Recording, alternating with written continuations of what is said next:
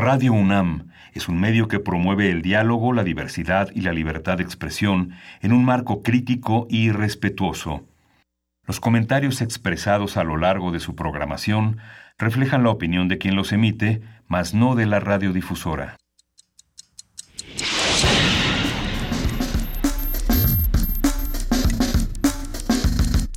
Primer movimiento. El mundo desde la universidad.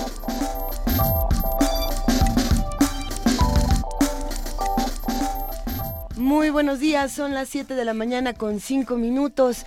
Hoy es 28 de septiembre y estamos arrancando primer movimiento. ¿Cómo estás, querido Miguel Ángel Quemain? Buenos días. Hola, Luis Iglesias. Buenos días. buenos, días, Juana Inés. Hola, Juana Inés. ¿Cómo están? Buen día. ¿Qué estás haciendo, Juana Inés? Ay, aquí este, estamos acomodándonos poniendo en silencio los teléfonos. Estoy, bueno, pues eh, todavía digiriendo estas eh, frenéticas ruedas de prensa donde, donde nos dicen que todo se va a reconstruir rapidísimo y que todo ah, va a estar muy bien, porque todo va a estar en manos de la iniciativa privada y entonces uno se queda muy tranquilo. Porque estaba en manos de la iniciativa privada, ¿no? en buena medida. Detrás de las cámaras había renos y Santa Clauses. Ay, muy bonito, ¿no? Se oía así como... Campanitas. Campanitas. pues ¿dónde estaban ustedes y por qué no me invitaron? Pues en ese bonito este lugar de ilusión y felicidad que es el, este ese país que, que presenta, sobre todo en época preelectoral, el gobierno del presidente Enrique Peña Nieto. Pero bueno, eh, sí, se anunció ayer la reconstrucción. Falta ver cómo nos vamos a organizar y sobre todo lo que platicamos desde el lunes con, eh, con la gente de Transparencia Internacional Capítulo México, con Eduardo Borges, quién va a... quién va a vigilar, de manos de quién van a, van a estar los recursos, si los partidos dan su dinero o no, eh, quién lo va a vigilar y quién lo va a administrar y de qué manera, y cómo vamos a asegurarnos de que no vuelvan a suceder ilícitos y no se vuelva a poner en riesgo la vida de la gente. Sí. Habrá que seguirlo discutiendo. ¿Qué opinas, Miguel Ángel? ¿Tienes periódico hay en mano? Hay, una, bueno, un periódico, sí, sí, es un periódico. periódico. Qué bueno que todavía no entró TV UNAM para Es un este periódico porque además este, hay un par por ahí que nos oyen que colaboran en ese periódico. es cruel, Miguel Ángel. todos los periódicos tienen buenos periodistas, aunque sus líneas editoriales dejen mucho que desear. Exacto. Pero lo que, lo que es interesante es que bueno, el secretario de Hacienda ya garantizó un fondo para terminar el año con una eh, actitud de reconstrucción ampliamente, como señaló Juana Inés, eh, apoyados en la iniciativa privada. Habrá que vigilar esta cuestión. Ayer Manuel Perla, en una entrevista muy interesante que nuestros radioescuchas que no la escucharon deben descargar de radio, ¿no? Eh, señalaba toda una, una, serie de razones por las que la iniciativa, por las que las empresas entran en licitaciones directas que no pasan por la supervisión de una auditoría más sensada. También Alberto Borque lo señaló. Sí, así es. Y bueno, es muy importante eso. Y ver qué, qué se recortó del gasto de 2018, de la iniciativa del gasto que presentó el secretario de Hacienda al, al legislativo, para ver qué aspectos del gasto se recortaron al parecer eh, varios sectores quedaron muy conformes con la iniciativa que se presentó para 2018, pero bueno, ahora se, se reestructura. Yo me, quedé pensando desde el día de ayer en las situaciones límite que viven diferentes países, que pueden ser desastres sociales, como lo llamaba Lorenzo Meyer, que no, que no naturales, como pueden ser elecciones, como pueden ser eh, referendos y demás. juntando un poco la noticia de Kurdistán con, con con la noticia de lo que está ocurriendo en nuestro país y pensar eh, que son momentos en donde no podemos permitir que nos engañen y no podemos permitir que tanta información tan compleja nos confunda, porque a veces ni siquiera es que nos engañen, la información está ahí, pero es tanta, es tan difícil y estamos atravesando por algo que nos parece fundamental, que es proteger la vida, sin duda, que se nos van muchas cosas y es un momento en el que si no nos ponemos vivos, tal cual, se nos puede se nos puede venir encima otra realidad que me parece que también puede ser peligrosa no lo sé. Sí eso que dices es muy interesante Luisa porque es una visión. Ayer justamente ojeaba Le Monde y la sección que llaman Planeta no es, es muy interesante porque justamente es de lo que hablas es una visión editorial en la que están este ciclones tifones recalentamiento y entre ellos México entre los desastres naturales entonces es muy impresionante ver el mundo en este conjunto de, desastres en los que hay mucho de humano también. Mucho de humano y mucho de industria. ¿no? Eh, lo mismo se estaba discutiendo ayer con Puerto Rico. ¿Qué va a pasar después de, de, los desastres en Puerto Rico? ¿Quién se va a encargar y de dónde sale la lana y quién la pone? Que ahí viene un problema. Es que ahí hablando de fenómenos eh, y de y de desastres sociales, como decía Luisa, pues Puerto Rico justamente esa es la, la discusión que despierta, ¿no? Teóricamente son eh, este territorio estadounidense, pero a la hora de la hora no tienen la misma respuesta ni tienen el, el mismo apoyo. El apoyo no lo tienen. Y bueno, desde luego el presidente Trump está más, este, más preocupado por pelear con los jugadores de fútbol americano, que son su, su, contrincante natural y su interlocutor natural, bueno. que eh, estar atendiendo a Puerto Rico mientras decidimos qué hacer con toda esta información, cómo interpretarla y cómo vamos a actuar al respecto, tenemos un programa lleno de información. Sí, vamos a iniciar con la sección de gastronomía. Vamos a hablar de la comida que reconforta, la comida reconfortante. Vamos a conversar con Rodrigo Llanes, él es chef, historiador, él es dueño del Holgorio y colaborador del programa universitario de alimentos del PUAL y todo el mundo le ha mandado preguntas desde hace ya varias semanas de qué ha pasado con los platos de Moctezuma. Entonces, a ver si ah, nos eso Es, interesante lo que ha sucedido con la vajilla de Moctezuma. nos debería de invitar nada más a verlos, no, no es necesidad que nos dé de comer, pero hay que ir a verlos porque el trabajo que se hizo con el basalto que hicieron entre eh, Luis Equiwa digamos sí el equipo del Centro de Investigaciones en, en Diseño Industrial en la UNAM y el, la, pues, el apoyo y la la participación de Rodrigo Llanes, el, con el, trabajo con estos materiales prehispánicos, con el basalto, con la obsidiana, con eh, los diferentes, las diferentes texturas de lo que pensaron que era el México prehispánico. Es muy interesante, lo iremos platicando. Venga, pues eso es para empezar. Tenemos, por supuesto, Historia de México, esta sección con el doctor Alfredo Ávila, investigador del Instituto de Investigaciones Históricas de la UNAM y presidente del Comité Mexicano de Ciencias Históricas. Va a estar hablando con nosotros sobre violencia contra las mujeres en la historia de México, porque hay que decirlo, justamente ayer... Eh, se decía, a ver, un temblor como este, que no solamente afecta a la Ciudad de México, sino que también afectó de una manera muy fuerte a Puebla, y en Puebla hay tres nuevos feminicidios esta semana. Sí, no, para. No, para. esto no para. Pero bueno. Y vamos a tener al doctor Alfredo Ávila hablando de de justamente de la violencia de, las mujeres. En la nota nacional vamos a tener esta cadena de reportes desde Oaxaca y Chiapas. No quitamos el renglón de esta zona del país que ha sido también muy afectada como la Ciudad de México. Como Querétaro, este, lleno de, el agua.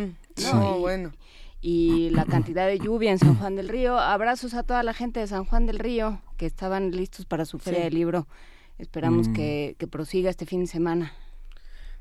Vamos a hablar con Renan Martínez, él es director de Signos y Sentidos, Comunicación Estratégica AC, es analista de medios y comunicador comunitario independiente. María de Jesús Peters es reportera en Cuadratín, Chiapas, un diario que se ha caracterizado también por su independencia y valentía. Vamos a tener una nota nacional interesante. Tenemos al doctor Fernando Villaseñor. Ustedes lo conocen porque aquí nos hace las predicciones de Norcorea, de lo que pasa en Asia, de lo que pasa en Japón, por ejemplo. Y hoy la nota internacional habla de las elecciones anticipadas de Shinzo Abe. Si no han escuchado nada sobre este tema, quédense con nosotros porque parece interesante y se antoja para reflexionar también del 2018. Sí. Vamos a tener, como todos los jueves, los mundos posibles del doctor Alberto Betancourt, quien es doctor en Historia, mm. profesor de la Facultad de Filosofía y Letras de la UNAM y coordina el Observatorio G20 de la Facultad. Así que los invitamos, quédense con nosotros de 7 a 10 de la mañana. Nuestro curador musical del día de hoy es Ricardo Peláez. ¿Cómo estás, Ricardo? Bien, muy bien. Por Buenos días. Buenos días, escuchándolos. ¿Qué tal?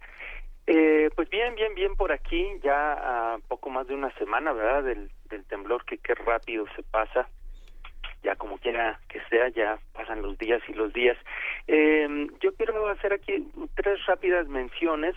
Una primera a, a, un colega del que nos sentimos muy orgullosos los, los asociados de la, de la Asociación Mexicana de Ilustradores.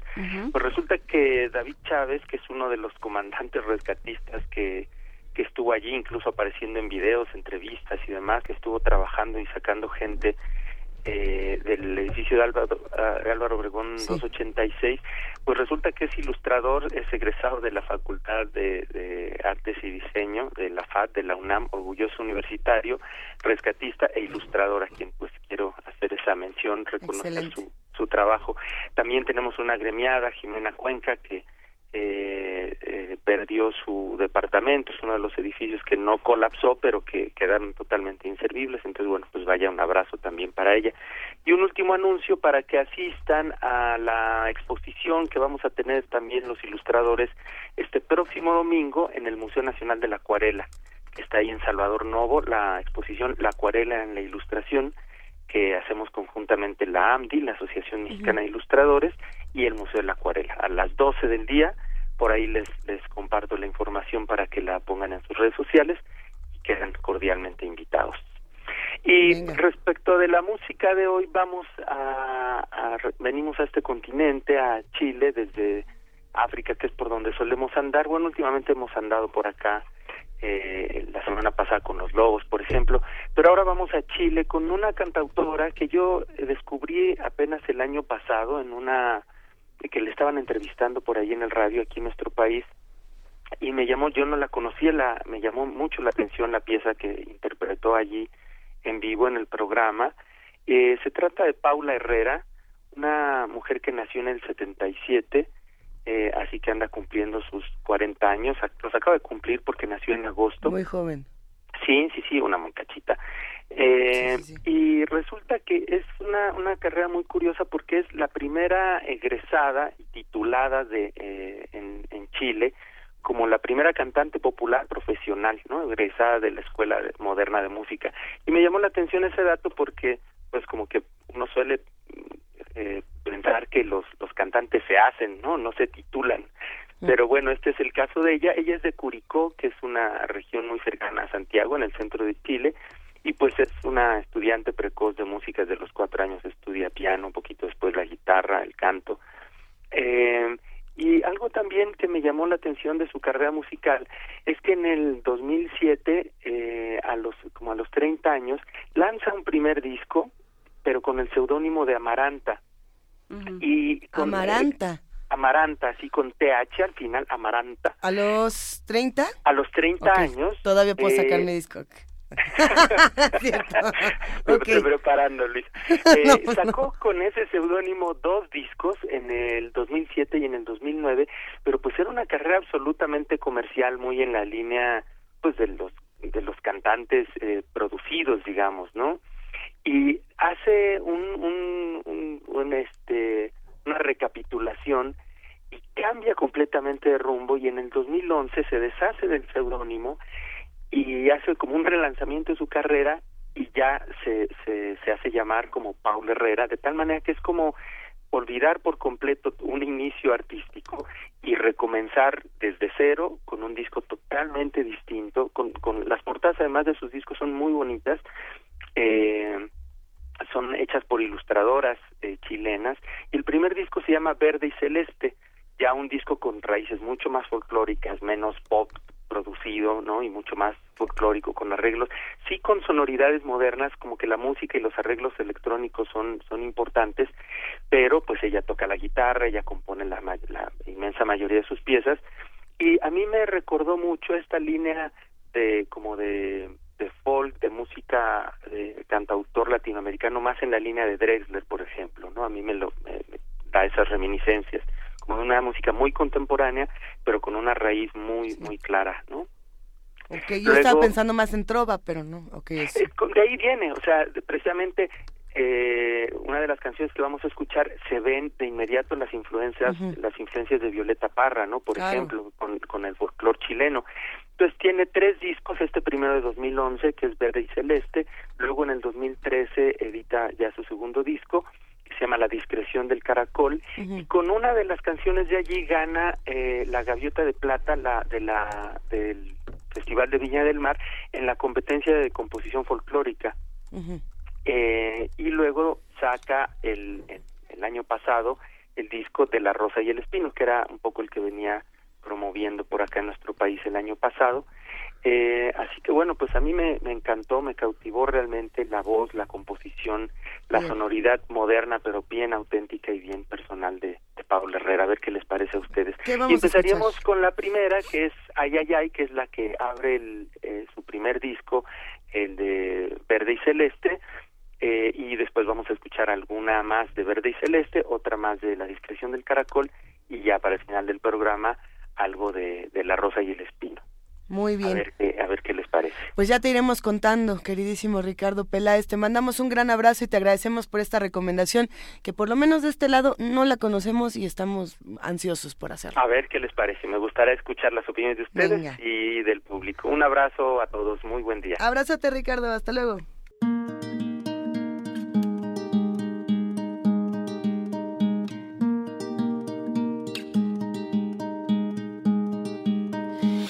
Caminando a pies descalzos.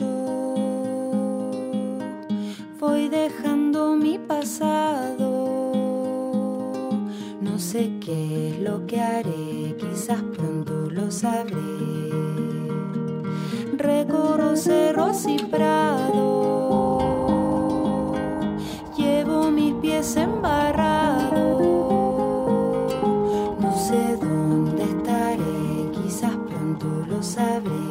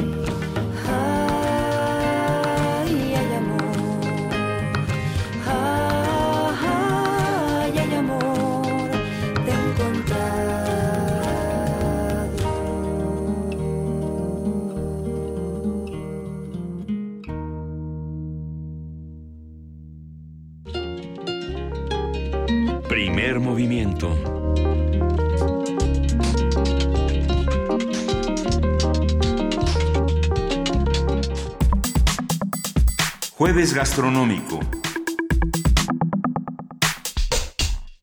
Una buena alimentación está basada en la adecuada combinación de nutrientes que satisfagan las necesidades del organismo. Sin embargo, el valor nutricional de los alimentos no es lo único importante a la hora de comer. El sabor de lo que ingerimos y que nos haga sentir bien es también fundamental. La comida resulta ser un buen medio para enfrentar un mal rato, la tristeza o hasta un enojo.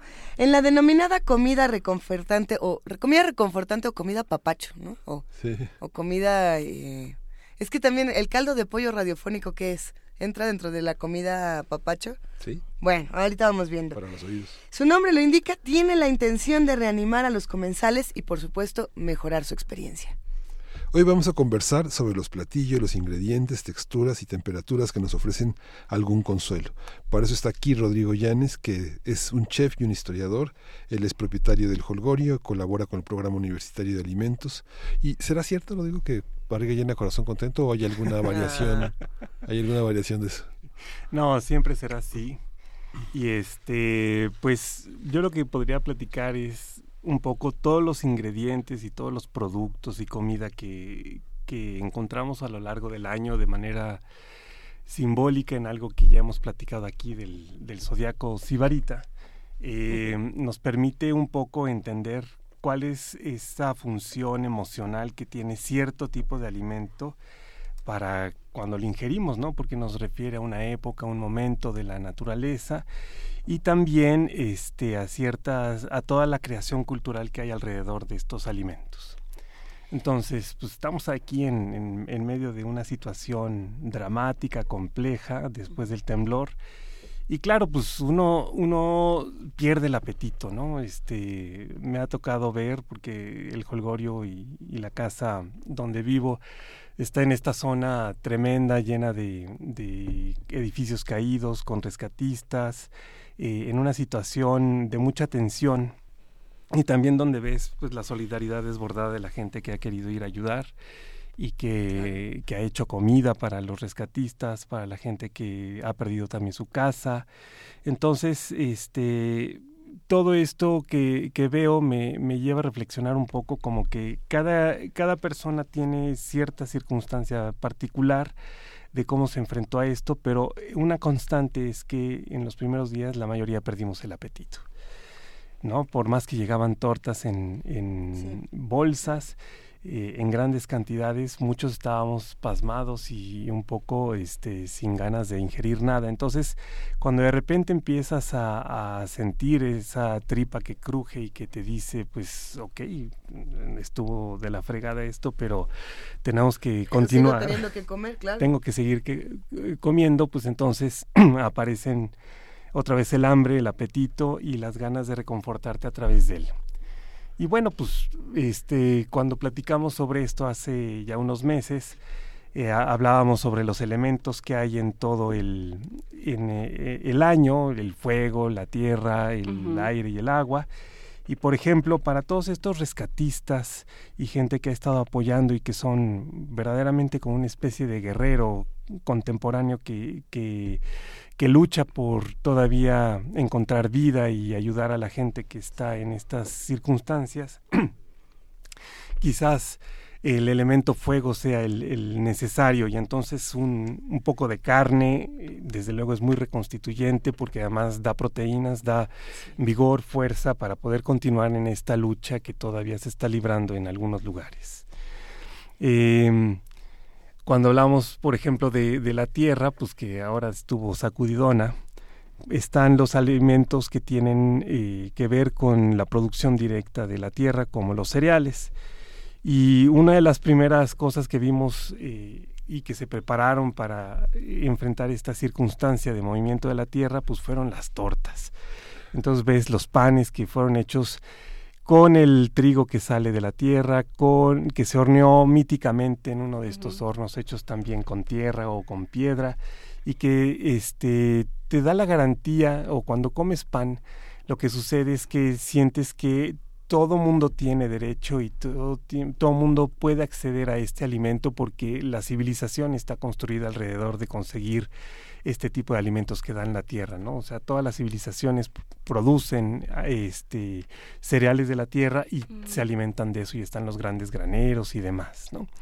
Entonces ahí tienes un ejemplo de cómo te reconforta socialmente alimentos que puedes de repente rellenar con, con otras cosas, darle más sabor o darle más contenido, pero que te, que te deja la sensación de, de que hay suficiente abasto. ¿no?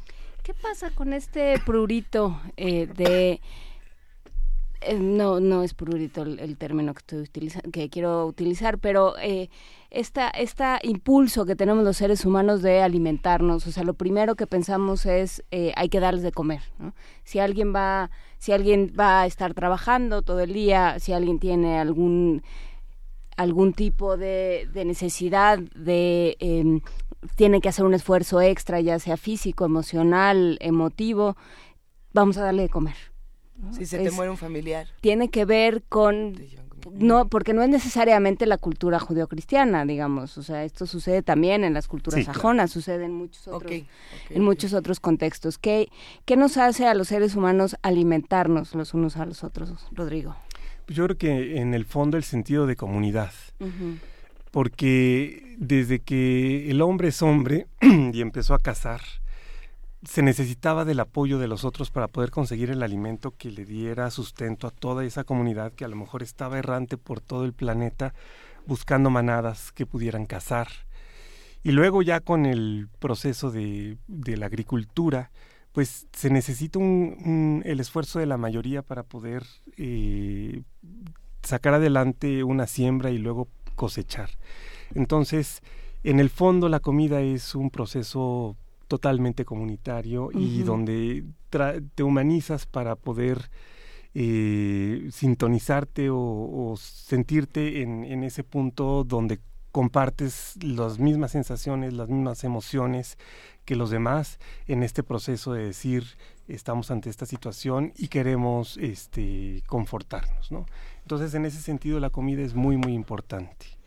Otro de los elementos pues sería el agua, y ese tiene que ver directamente con aquellos alimentos que nos recuerdan a cuando nos alimentaba nuestra madre de su propio seno. Entonces, este, todo aquello que sea sopa, y, por eso el, consomé es uno de esos, Ya ves el calito de pollo y te reías de mí, Luis. No, yo preguntaba genuinamente si se incluía como... O la sopa de fideos. Yo creo que a nosotros la sopa de fideos nos puede más, ¿o no? Con higaditos, higaditos o pues con, plátano, en fin, con, con lo que quieras echarle, ¿no? Pero eso es como justamente recordar que, perdón, que los alimentos finalmente eh, que son de agua nos conectan con esa parte maternal. Y entonces cuando uno está frente a esa situación, de desamparo emocional, ¿no? Mm. Pues ahí sí lo que necesitas es, es el caldito. Sobre todo porque además eh, como que a uno le bajara la defensa, el calor, la fuerza vital, y entonces sientes frío y entonces tomarte un líquido caliente con una este, cuchara y sentir todos los sabores es súper reconfortante, ¿no? Este, estas, estos días que además ha estado lloviendo y ha estado nublado, pues contribuyen a que tu estado de ánimo sea todavía peor, ¿no? Este, y entonces justamente un alimento sustancioso y líquido es esencial. Nos dice algo, eh, Anguiano nos recuerda una frase que creo que, eh, que da mucho para esta conversación. Eh, se le atribuye a Napoleón Bonaparte y dice la comida caliente gana batallas. Así es. Definitivamente. ¿Qué tiene la comida caliente que no tiene eh, que no tiene la comida fría, pues? pues justamente es el fuego y es esa sensación, o sea, el fuego es el símbolo de vitalidad, de fuerza y de fuerza guerrera, ¿no? O sea, el signo de Aries es el primer signo con el que empieza la primavera en el equinoccio, cuando ya pasaste el crudo invierno donde ya está el deshielo y de repente vuelve a aparecer el sol con todo su esplendor para decirte la vida sigue, hay fortaleza y este de la capacidad que tengas para controlar este fuego, puedes cocinar algo delicioso, rico y nutritivo. Entonces, ese fuego es esencial para la vida. En el caso del aire es uno de los elementos complejos porque tiene que ver con los aromas. Y entonces, este, cuando uno eh, se refiere a las hierbas de olor que están creciendo en la primavera alrededor de las milpas y de los cultivos, y te encuentras con el epazote o el pápalo, o están también los, el cilantro, el perejil, pues te encuentras con estos aromatizantes que además tienen muchas veces propiedades curativas. Eh, pero ante esta situación de desastre yo me iría por el último de los signos o de la última etapa del aire que tiene que ver con Acuario, que es este signo que es el más abstracto porque además es el que surge en, en, la, en el invierno de, de, la, de las latitudes norte, ¿no? donde ya no puedes conseguir ningún alimento fresco porque estás en medio de las nevadas y entonces es la capacidad para utilizar de repente la imaginación y la solidaridad alrededor de los pocos elementos o alimentos que tienes todavía frente a ti o en la despensa. Y entonces este, yo siempre hago un, e, un, un, ejemplo cuando hablo de esto y es la famosa paleta de grosella. ¿No? Esa, esa paleta roja deliciosa que uno... Roja, la boca llena de pintura. Sí, que uno tomaba cuando salía de la escuela en estos carritos de, de helados con hielo seco, ¿no? Que sacaban ese humo rarísimo. Y entonces, este, yo siempre le pregunto a los mexicanos, ¿quiénes de ustedes han probado alguna vez una grosella de verdad? Y las Sí, la, la grosella para nosotros solo sabe a rojo o a moradito. Dulce y este y a eso delicioso de las paletas. Y entonces nadie hemos probado las grosellas porque son unas frutas pequeñas, ácidas y no crean que muy ricas que se cultivan en y se dan en Europa o a veces de manera silvestre. Pero para nosotros ese, ese entrañable sabor de, de la grosella y Del puede- carrito. del carrito incluso de los raspados, porque había raspados de, de grosella y eran igualmente deliciosos.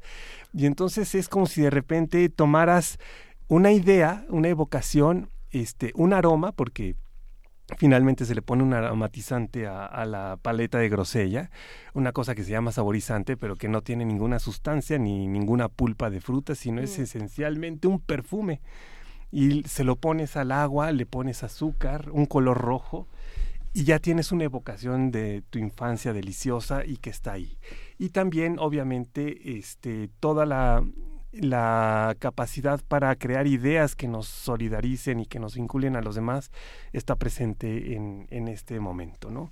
Entonces es otra de las posibilidades que nos da la imaginación para hacer eh, llevadera esta circunstancia y crear ideas que nos identifiquen a todos. Sí, como aquel, aquel momento en el que se pusieron de moda entre los niños las paletas color azul.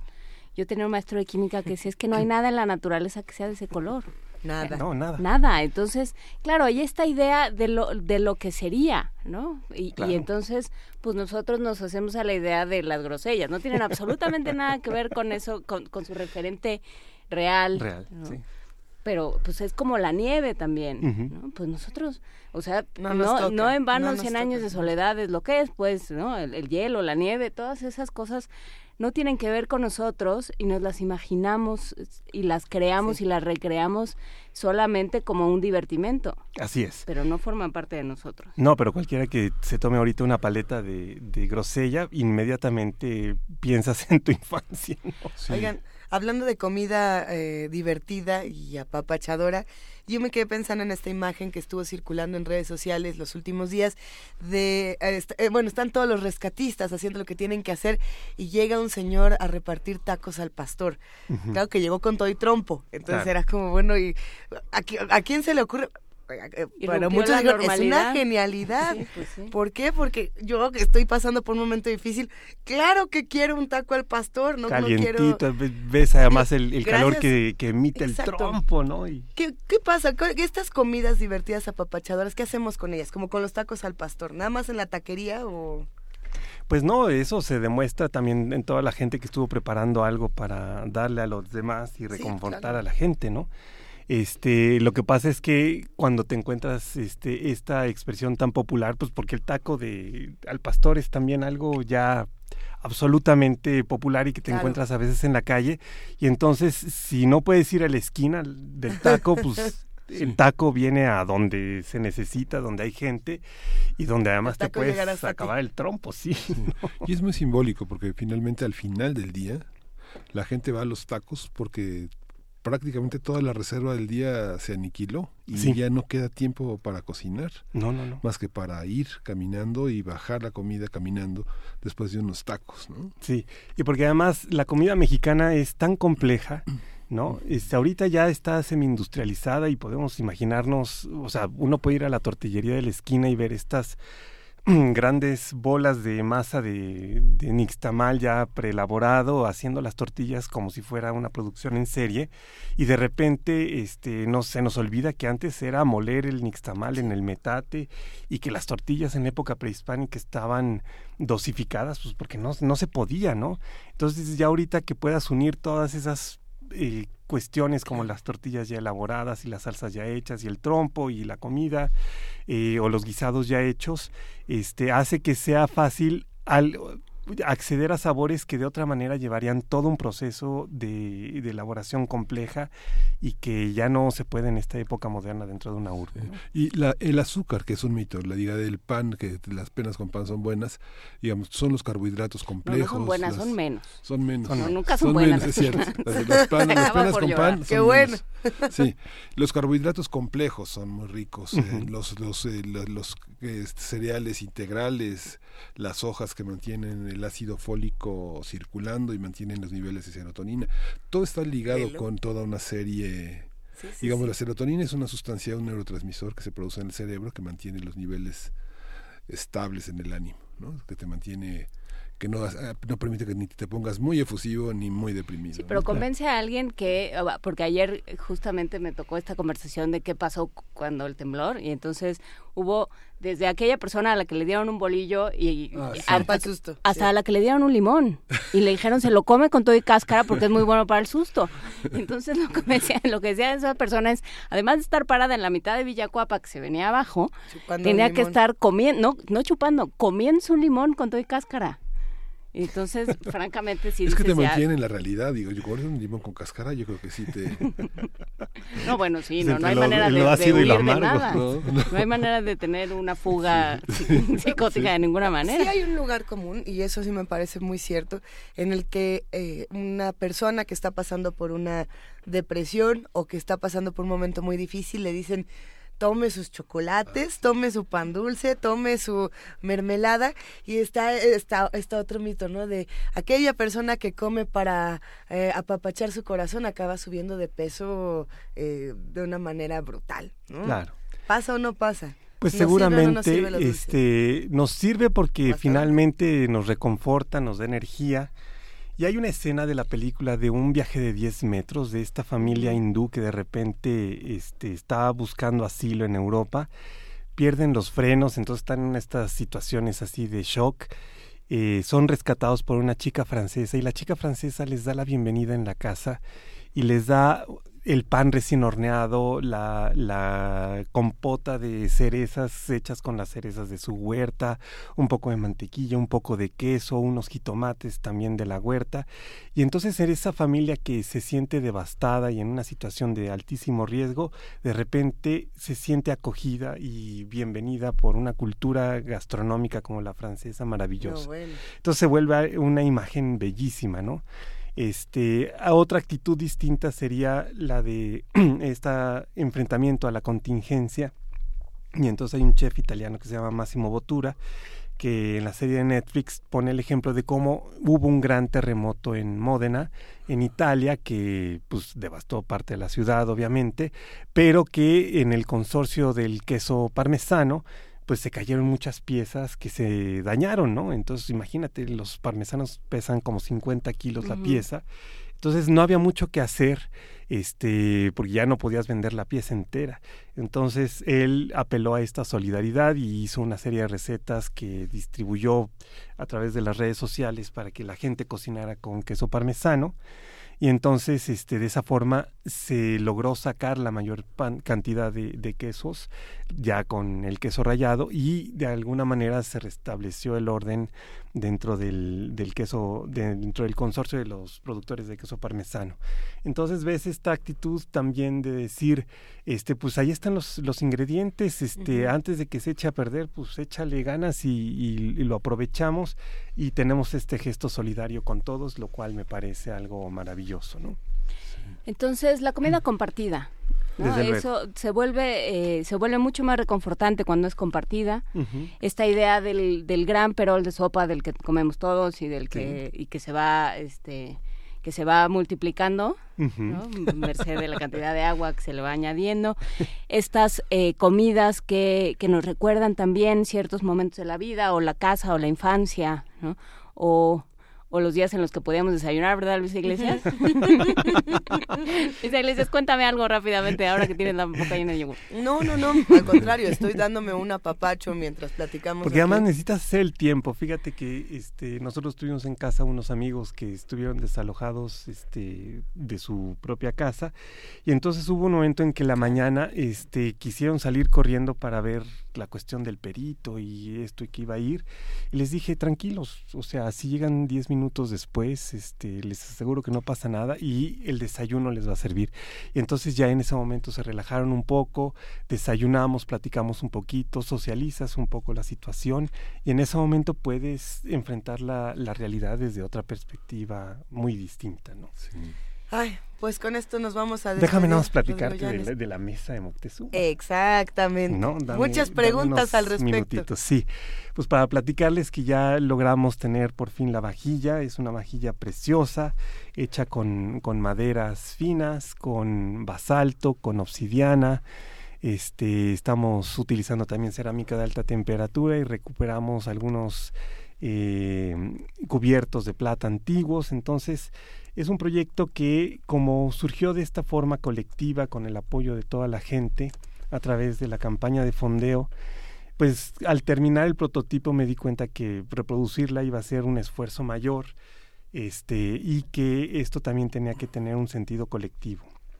Y entonces decidí armar un colectivo de chefs que vamos a estar utilizando la vajilla para servir los menús de degustación en lo que todo el tiempo ha sido el holgorio y que ahora se va a llamar los 300 platos, colectivo de alta gastronomía, de alta cocina, perdón. Y entonces seremos seis chefs distintos que vamos a estar cocinando y preparando estos menús donde va a haber 30 degustaciones distintas para que podamos este, comer las que queramos queremos cambiar el, la forma en la que te aproximas a un restaurante. Este va a ser un comedor pequeño para un máximo de 12 personas. Este, y donde el chef va a salir a platicar y atenderte y a eh, contarte lo que te preparó y que va a poner a tu consideración en este despliegue de platillos en, en porciones pequeñas y muy cuidadas y entonces este, este colectivo esperemos que arranque en las siguientes semanas. Teníamos la idea de arrancarlo antes, pero pues hubo un pequeño inconveniente llamado temblor que, que cambió los planes, pero eh, fíjate que una de las cosas que, que me dio como experiencia el temblor justo con la lluvia, hay que pensar que Tenochtitlan cayó un 13 de agosto y seguramente era una mañana lluviosa eh, y nublada en esta ciudad que se veía devastada por la guerra y era un poco la sensación que yo tenía al pasar por los escombros y por los edificios caídos de la colonia Roma eh, y de repente darte cuenta que eh, esa forma cultural tan maravillosa de comer se iba a perder definitivamente después de la conquista. Eh, cuando Cuauhtémoc se rindió, el último Tlatoani este, que soportó en la Ciudad de México y que la tuvo que rendir, cuando llegó ante Hernán Cortés pidió que lo matara y sacó una daga y le dijo, pues es momento de que me mates porque el Tlatuani no puede soportar esto, el Tlatuani no puede quedar vivo después de esto. Y Hernán Cortés eh, se le quedó viendo y le dijo, lo que necesitas es comer. Y entonces lo mandó a comer eh, con el poco, o con los alimentos que tendrían seguramente en, en este real donde estaban los españoles y en ese momento perdimos una forma exquisita y extraordinaria de comer y que queremos rescatar con, con, el esfuerzo y la pasión de estos chefs, pero también con el, el, encuentro con los comensales, porque el comensal finalmente va a tener frente a sí platillos o degustaciones y él va a decidir qué es lo que come y cómo armar de esta manera una experiencia particular. La idea es que tengamos a veces mesas comunes para que, porque además una de las piezas es muy bonita y es un torsal que incluye a los 12 comensales, o otras veces eh, en pequeños grupos o en parejas y este también tener eh, clases de cocina para la gente que quiere ir un sábado a aprender un poquito de cocina y después quedarse a comer un poco de las preparaciones y ya sentirse como comensal con, con esta experiencia de ser el tlatoani que está, digamos, decidiendo con su paladar la forma en la que se manifiestan los sabores de esta tierra. El colectivo está compuesto por eh, personas con, por chefs, cocineras tradicionales, en el caso de Rosalba González, que es una cocinera oaxaqueña extraordinaria, por Alejandra Gómez, que es una cocinera ya formada como chef de forma contemporánea, es la más joven de todos, pero que ha experimentado y explorado todos los mercados tradicionales de la Ciudad de México. Estará también Víctor Hugo Aguilar, que es chef en rectoría y, tiene una forma de, de, combinar lo asiático con lo mexicano maravilloso. Tendremos también a, nuestro decano, que es un chef francés y que va a hacer también alta cocina francesa, porque es, digamos, una de las culturas hermanas que tienen también esta capacidad de, de lo exquisito estará también un Yves Maturán, que es un sommelier extraordinario que nos va a guiar también por el mundo del vino. Y estaré yo haciendo cocina del mundo. Y también invitaremos a distintos chefs o cocineras tradicionales que quieran utilizar la vajilla para expresarse y para que la gente pueda probar la máxima diversidad que tenía la náhuatl y que tiene hoy en día México como sede de una gran cultura gastronómica. Pues vamos a seguir compartiendo toda esta información, querido Rodrigo Llanes. Qué maravilla. Y queremos ya ir al Holgorio. Bueno, al colectivo Los al colectivo 300 Los 300 Platos. Ya seguiremos discutiendo. Millones de gracias. Gracias a ustedes. Muchas gracias, Rodrigo. Primer movimiento.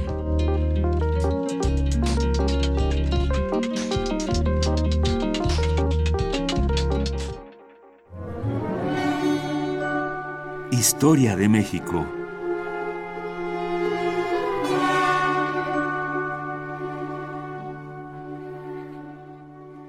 Y sí, son en este momento las 7 de la mañana con 50 minutos y vamos a tener nuestra sección, como lo hacemos cada semana, de Historia de México.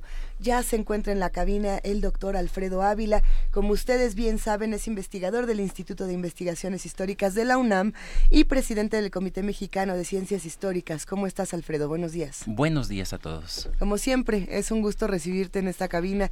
Han sido días complejos y y bueno, el tema de la violencia contra las mujeres en nuestro país no ha dejado de dar la vuelta en las últimas semanas, en los últimos meses. Exacto. En los últimos años.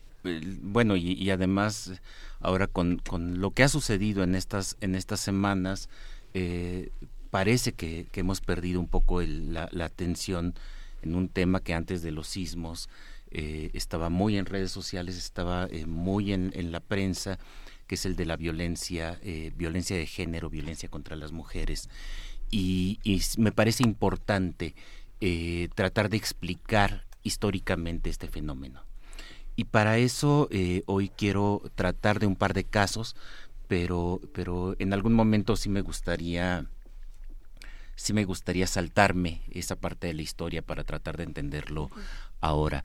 Eh, un par de casos de comienzos del siglo XIX. Uno que eh, Stanley Stern, en su Historia Secreta del Género, eh, nos recuerda el caso de María Teresa, una mujer de por acá, de la zona de, de Morelos, indígena, que eh, cuyo marido eh, después de un largo día que se fue a buscar chamba regresa en la noche pero regresa borracho eh, no había encontrado chamba no había encontrado nada y entonces ella le reclama hay un pleito doméstico. Se hacen de palabras se hacen de palabras y ella decide salir de su casa se va a casa de su mamá con el resultado de que cuando finalmente él, despierta al, al, día siguiente, después de la, de la borrachera, no la encuentra, monta en cólera, tira todas las cosas de la, de la cocina, que, además es un centro eh, eh, eh, femenino en ese, en ese momento, y, y se, va, se va por ella, la, la regresa a casa, la golpea y un golpe mal dado en la cabeza y ella muere.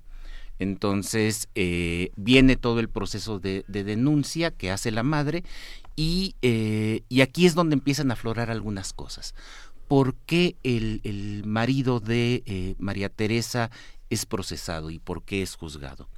En realidad es juzgado no porque haya golpeado a su mujer, sino que es juzgado porque se excedió en el castigo y, por, por asesinato.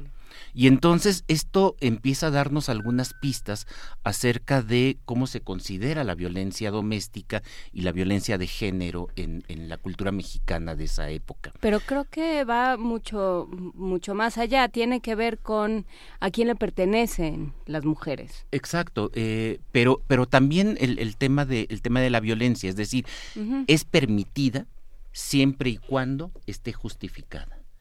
Y por supuesto el, el, criterio, el criterio de justificación eh, siempre es, eh, es, ambiguo, siempre es, por supuesto, arbitrario. El mismo año, 1804, este es un caso que ha trabajado Úrsula Camba, en Córdoba, una mujer esclava que prácticamente es asesinada por su amo después de azotarla, de, darle azotes. Y y también, después del asesinato, es la madre, de nuevo es el mismo, el mismo caso, es la madre quien lleva el, proceso judicial, quien acusa al, patrón y eh, que finalmente es condenado a pagar una multa. Y, eh, y, el, y la acusación es de sevicia.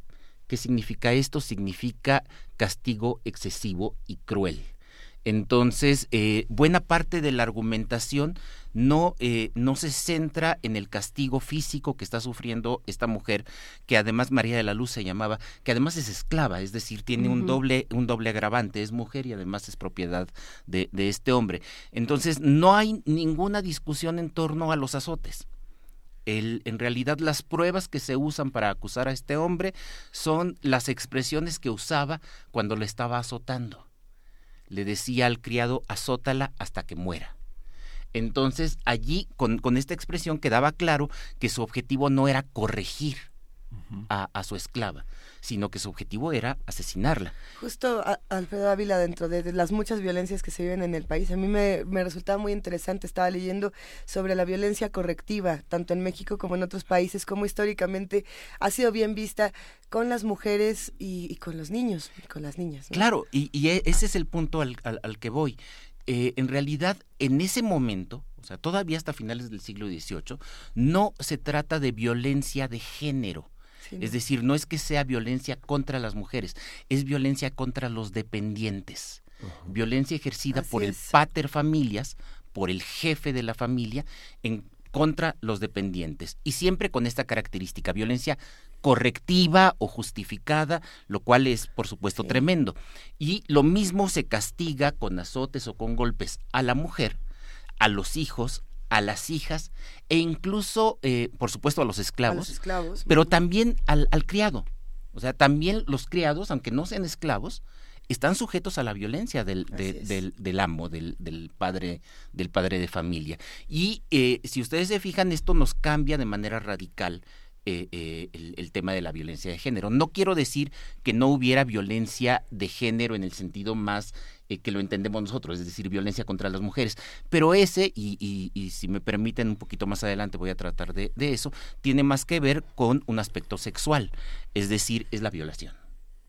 Es la violación que también empezamos a encontrar casos durante todo el siglo XIX de cómo, eh, eh, de cómo se entiende la violación y cómo va cambiando su sentido. Y esto es una cosa muy problemática porque desde, desde la legislación romana, la violación se considera delito. Y sin embargo, está justificada. es un caso muy extraño en el que se trata de un delito que puede arreglarse. ¿Y cómo se arregla? Casando a la mujer violada, en caso de que sea doncella, con, el, con, el violador. Y aquí viene, viene otro asunto. En realidad, eh, eh, entonces no, no, es un delito. El hombre eh, viola a una mujer doncella y se casa con ella. En realidad es una práctica que, que, conduce, muy violenta por supuesto, pero que conduce al, matrimonio. Que todavía en el caso mexicano eh, tenemos algunos ecos de eso cuando decimos, ah, es que se robó a la muchacha. Se robó a la muchacha quiere decir la violó. Sí, la deshonró. La deshonró. Sí, pero acá el tema de la honra y, es eh, del honor, y a eso voy, aplica en otros casos. ¿Qué pasa cuando la violación es a una mujer casada? o a una mujer que no sea que no sea doncella. Si es una mujer casada, entonces allí a quien se está afectando legalmente no es, a la mujer, sino al marido. ¿Y a qué viene todo el rollo del, del honor? Que eh, vamos a ver, se trata de un asunto que termina justificando también la violencia. Es, es un tema fuerte, me parece. Sí. pero además está desde desde, eh, Herodoto, me parece que es eh, quien quien cuenta este este esta violación a Lucrecia y a muchas otras mujeres romanas que dice eh, que donde Lucrecia termina diciendo yo eh, no voy a no voy a ser yo el pretexto para que una mujer romana pueda vivir deshonrada y seguir viviendo y entonces mata porque se ha deshonrado a su marido. O sea, ella ha sido el vehículo para deshonrar a su marido. Y, y, eso lo retoma Sor Juana, y, eso está en el imaginario. Lucrecia forma parte del imaginario y de la idea de, lo que deben hacer las mujeres para eh, mantener la honra de sus maridos durante mucho tiempo en, la, en, el imaginario mexicano. Pero el tema de la honra termina siendo, y, del honor termina siendo tan grave, que la, eh, no solamente es que el mancillado sea el honor del marido, o el honor de la familia. en ocasiones, en ocasiones eh, la mujer es doncella, pero eh, pero los hermanos sienten que su honor o los padres sienten que su honor ha sido ha sido afectado. Entonces ellos son los varones son los que sufren la, la ofensa. Claro. Eh, lo cual le quita todavía más personalidad a la mujer. No es persona, ni siquiera para sufrir, después de la violencia, ni siquiera para sufrir un atentado en su honor, sino que es, es el, el marido y además, o, o los hombres, que tienen además derecho de castigar o incluso de matar a la mujer que ha sido violentada previamente. Es, esas cosas que, que, hoy nos parecen espantosas. No nos parece, o sea, sí nos parecen espantosas, pero no nos parecen tan tan extrañas. No son tan extrañas. Es un tema porque ella se lo buscó. Es un tema difícil, Ahí pero lo siguen diciendo los jueces. Hay que hay que darle seguimiento. ¿Qué les parece si vamos a una pausa y seguimos hablando de esto? Porque hay muchísimo más que discutir y en la violencia sexual también entran, por ejemplo, enfermedades y muchas cosas desde la ciencia que son importantísimas. Eh, seguimos aquí en Primer Movimiento y regresamos. Primer movimiento. Hacemos comunidad.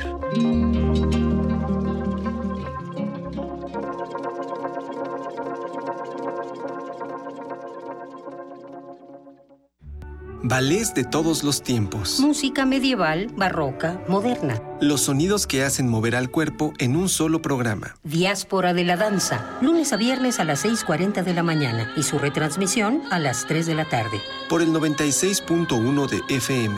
Radio UNAM.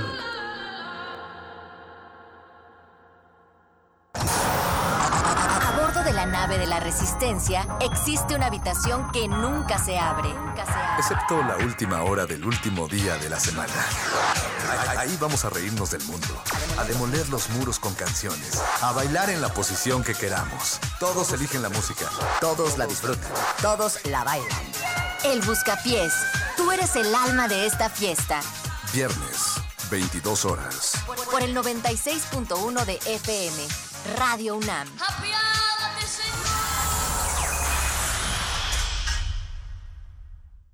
No más dinero a los partidos políticos. Queremos mejores servicios de salud. Sueldos dignos a los trabajadores. Que ningún mexicano tenga hambre. Seguridad para nuestras familias. Escuelas públicas con educación de calidad e instalaciones dignas. No queremos migajas. El campo necesita apoyo de verdad. Créditos para verdaderos emprendedores, no para grupos políticos. Que el dinero público se destine para lo que tú necesitas. Partido Encuentro Social.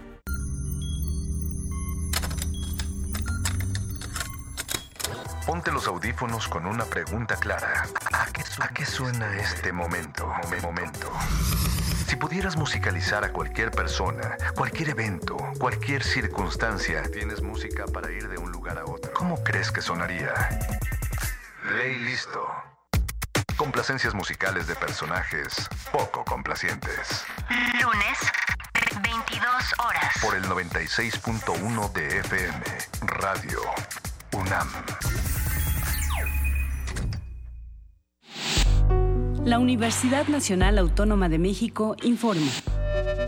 La Facultad de Medicina ofrece asistencia psiquiátrica y psicológica a todas las personas que presenten problemas emocionales a consecuencia del sismo. Las personas que deseen una valoración, favor de presentarse a partir del sábado 23 de septiembre en el Departamento de Psiquiatría y Salud Mental, ubicado en el circuito exterior de Ciudad Universitaria. El horario de atención es de 10 de la mañana a 6 de la tarde.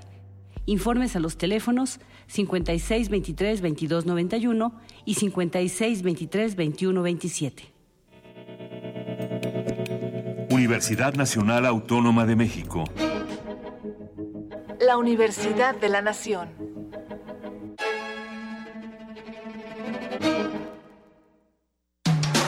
Búscanos en redes sociales, en Facebook como Primer Movimiento UNAM y en Twitter como P Movimiento o escríbenos un correo a primermovimientounam.gmail.com.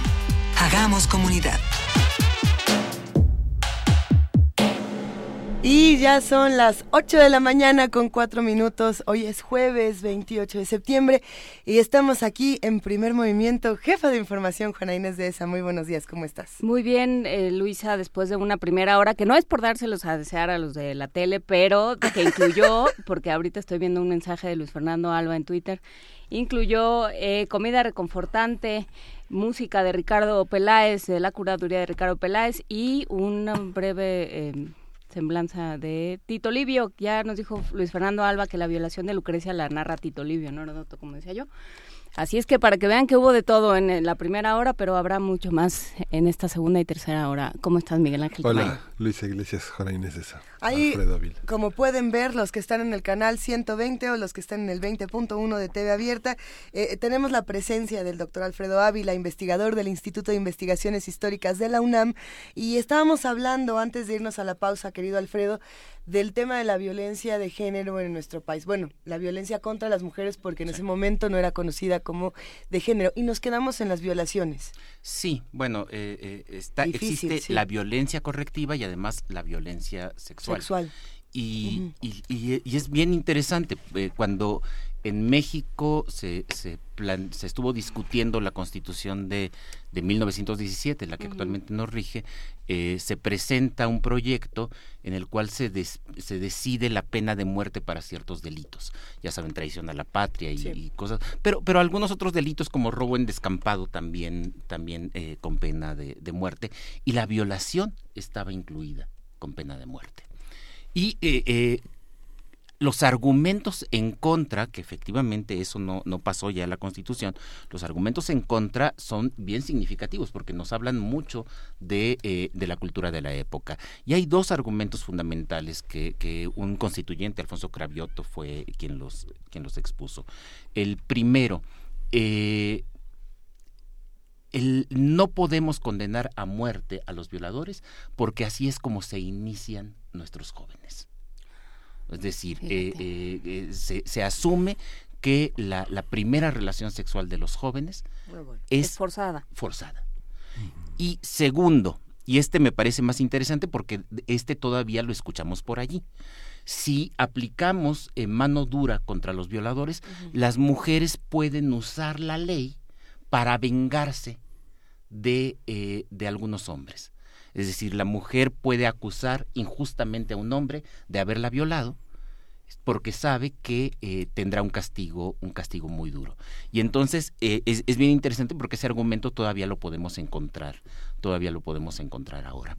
Entonces, lo que tenemos a lo largo del siglo XX es efectivamente la pervivencia de eh, esta cultura de violación sexual, de violencia sexual, y combinada con la violencia doméstica eh, de las cuales las mujeres es una víctima, es una víctima clara. Y que eh, en esta otra parte la violencia doméstica tiene el agravante de ser justificada. Hace, hace algunos días, y, yo creo que quedé muy impactado con la relectura de, de Oscar Luis de, de, Los Hijos de Sánchez, eh, revisando esta obra, de nuevo, los, las, los testimonios de las mujeres de, de la familia, es mi padre me golpeaba, mis hermanos me golpeaban. Y a la, a la menor, a la que le va bien, es mi padre me golpeaba, pero a diferencia de mis hermanos, nunca me golpeó sin causa justificada. Es decir, me, me fue bien porque sí, me, me golpeó, pero la verdad es que me lo merecía. Y también allí encontramos montones de referencias a violación. Eh, encontramos diálogos. Es que Juanita, eh, a ella le hizo su mal un ferrocarrilero un ferrocarrilero la violó, pero eh, hacerle el mal no es la violación, sino que la violó y luego no se casó con ella. ¿Eh? Y esto es algo que tenían las legislaciones estatales en los códigos penales de, de, la, casi todos los estados eh, durante buena parte del siglo XX, hasta la década de los 70, la década de los 80 del siglo XX, es decir, hasta hace muy poco, que corregían la violación casando al violador con la mujer violentada. Y esto, por supuesto, es eh, es permisivo. Ahora, Eh, yo tenía un poco de miedo de tratar este, este eh, problema aquí en la radio porque si empezamos a ver que a lo largo de la historia de la humanidad y a lo largo de la historia de México, la violencia contra las mujeres es normal. Es decir, es, es la regla en la época colonial, en el siglo XIX, en todo el siglo XX. Entonces el, el radio escucha puede quedarse con la idea de, bueno, si esto ha sucedido siempre, pues es natural. Es una naturaleza. Sí, o sea, hay algo de, de, naturaleza. Y por ahí no faltarán los antropólogos o, o, o, los evolucionistas que nos digan, oye, sí, no es que, mira, evolutivamente el ser humano eh, eh, hizo esta especie de, de, división del trabajo, que es injusta, pero así funciona. Y, eh, por supuesto, yo me niego uh -huh. a aceptar que esta cosa que sea, eh, por más que haya perdurado siglos y milenios tal vez, eh, sea aceptable y sea, y, y, sea algo que vaya a durar todavía más tiempo. Y entonces aquí eh, me gustaría terminar con, algunas, con algunas consideraciones acerca de la historia más reciente. La primera, el hecho de que hoy consideremos que la violencia contra las mujeres, la violencia de género, incluso la violencia contra los menores, es eso, es violencia y por lo tanto es éticamente y moralmente reprobable e incluso legalmente eh, punible, eh, ya es un avance. Eh, y esto es, es, un, es un tema que puede resultar controversial, porque podríamos suponer que, como, como, hemos visto en redes sociales y en otros medios, que casi siempre se dice, ah, es que la violencia contra las mujeres se está normalizando. No, yo me atrevería a decir que es justo al revés se está visibilizando. Se está visibilizando. Es decir, de una etapa en la que la violencia contra las mujeres solo se veía cuando era, cuando era sevicia, es decir, cuando era violencia cruel y excesiva, eh, ahora estamos pasando a una etapa en la que la violencia contra las mujeres, sin importar eh, el grado, ya es injustificable.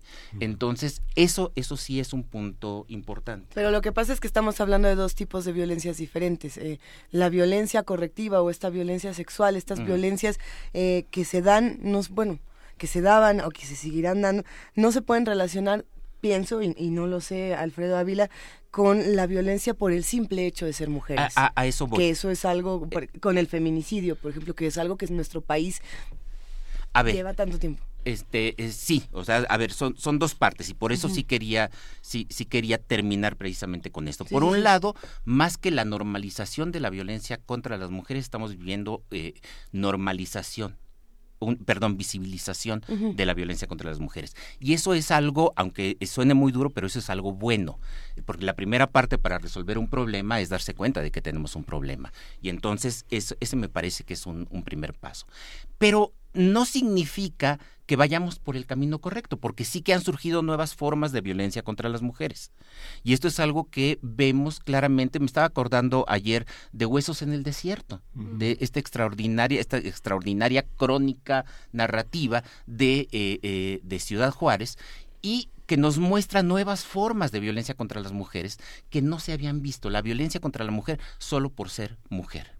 Y aquí me, sí. me quedé, pensando en eh, también en, en, términos históricos. ¿Qué es, lo que, ¿Qué es lo que ha pasado en la historia de México cuando tenemos casos semejantes? Semejantes porque no iguales. El caso de Ciudad Juárez y después el caso del resto del país a finales del siglo XX y comienzos del XXI, pues es incomparable con otras etapas. Pero me acordé de la Guerra de Independencia y en la Guerra de Independencia tenemos muchas comunidades en las cuales los hombres abandonaron las comunidades para irse a la guerra y ya no regresaron. Uh -huh. Y entonces lo que tenemos en estas comunidades son mujeres que son amas de casa en el sentido viejo del término, son las amas, son las dueñas de los ranchos y son las que dan trabajo a jornaleros hombres. Eh, eh, esto es interesante y ahí hay una notable disminución de la, de la violencia. En cambio, en las comunidades en las que los hombres no salieron, pero que fueron armados para defender al régimen sí. o para defender a la insurgencia, pero no salieron de su comunidad, tenemos un incremento notable de violencia de género. Y esto eh, a lo que me conduce es, a que además de los factores culturales, de los cuales hemos estado hablando, también hay factores materiales. Es decir, ¿por qué Ciudad Juárez? Ciudad Juárez porque es, eh, eh, en principio, contradiría lo que nos dicen todos los teóricos de, este asunto, que cuando una mujer empieza a trabajar, eh, se defiende mejor. Cuando una mujer empieza a trabajar, eh, cuando ella entra al mercado laboral, tiene menos hijos, eh, si, está, si está educada, pues pelea mejor por sus derechos, cosas, cosas como esta. Sí, esto pasaría en Ciudad Juárez, pero con una salvedad. Son empleos marginales, mal pagados, en una sociedad que está en una profunda crisis económica. Y en una sociedad, y, y creo que con esto podríamos cerrar, que entiende todavía que la desobediencia se, eh, se castiga con violencia. Sí, pero en el caso de, las mujeres que salen a la maquiladora y que ya no regresan a su casa, que son desaparecidas, que son violadas y asesinadas, no solamente es esta es Pero también el colectivo las piensa como desobedientes, que hacen fuera de su casa. Una mujer no debe estar fuera no de su casa. No debe estar fuera de su casa, aunque tenga necesidad de ir a, trabajar. Entonces, me parece que también hay factores económicos y sociales, más allá de los culturales. Lo que me da miedo de los factores culturales es que los vemos como que no van a cambiar. En cambio, los factores sociales y económicos, eso sí los podemos cambiar. Porque sí, efectivamente es un asunto de educación. Sí. Pero luego tenemos a gente muy educada que también practica una violencia de género tremenda. Y uno dice, oye, este tiene doctorados y tal, ¿y qué pasó? Eh, el, también hay que cambiar las condiciones sociales y las condiciones económicas. Eso también contribuye a disminuirlo. Lo que quiero decir es que se trata de un asunto que eh, no es inamovible. Cuando, cuando vemos 500 años de historia y vemos que en esos 500 años de historia, y por no hablar de la época prehispánica, eh, hay, hay un continuo, pensamos que no lo podemos cambiar. Y lo que yo creo es que tenemos por ahí un par de ejemplos en los que sí podemos cambiar, sobre todo eh, esto que venimos arrastrando, violencia doméstica, violencia sexual contra las mujeres, y podemos tratar de corregir esta nueva violencia de género que surgió sobre todo en la década de los 90 eh, eh, y que se ha extendido a, todo el país, que es una violencia de género todavía más descarada, es violencia contra la mujer por el solo hecho de ser, de ser mujer. Pues muchísimas gracias, Alfredo Ávila, del Instituto de Investigaciones Históricas de la UNAM, presidente del Comité Mexicano de Ciencias Históricas. Gracias por esta conversación y nos vemos el próximo jueves. Gracias a ustedes, chicos. Buenos días. Muy buen día. Vamos con música. Vamos a escuchar la curaduría de Ricardo Peláez, a quien le mandamos un gran abrazo y nos está recomendando a esta nueva artista, querido Miguel Ángel. Sí, a Paula Herrera, Paula Herrera, esa cantautora chilena, que vamos a escuchar 14 segundos.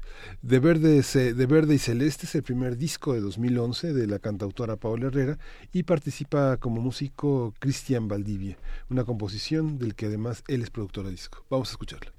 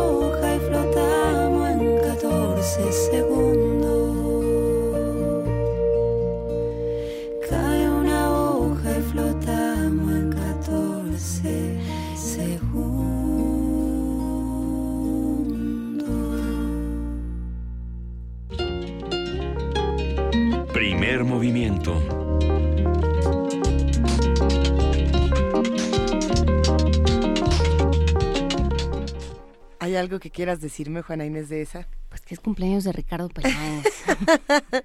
Feliz cumpleaños, queridísimo Ricardo Peláez, historietista, melómano, eh, gran amigo y familia de primer movimiento que siempre nos enseña nueva música. Eh, esta curaduría en particular es una belleza. Te abrazamos, querido Ricardo. Felicidades. Y ahora sí, vámonos a lo que sigue. Ándale, en un momentito más nos vamos a nuestra nota nacional.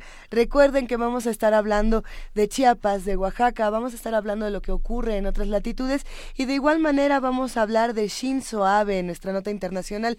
Si quieren escribirnos, estamos en arroba PMovimiento, diagonal, primer movimiento UNAM y en el teléfono 55 36 43 39.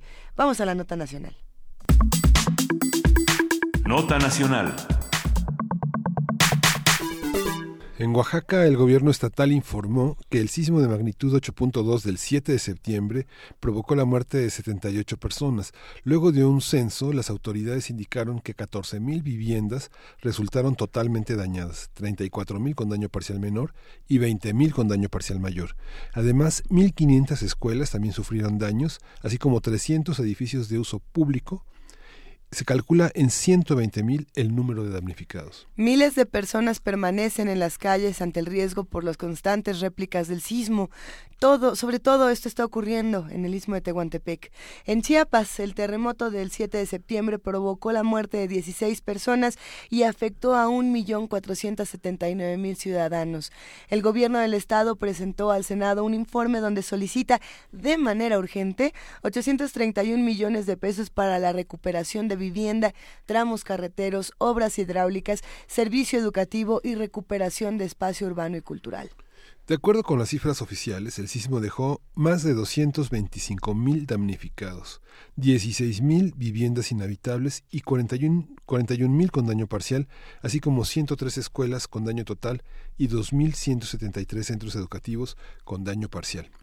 Y bueno, vamos a conversar con Renan Martínez, director de Signos y Sentidos, Comunicación Estratégica AC, analista de medios y comunicador comunitario independiente.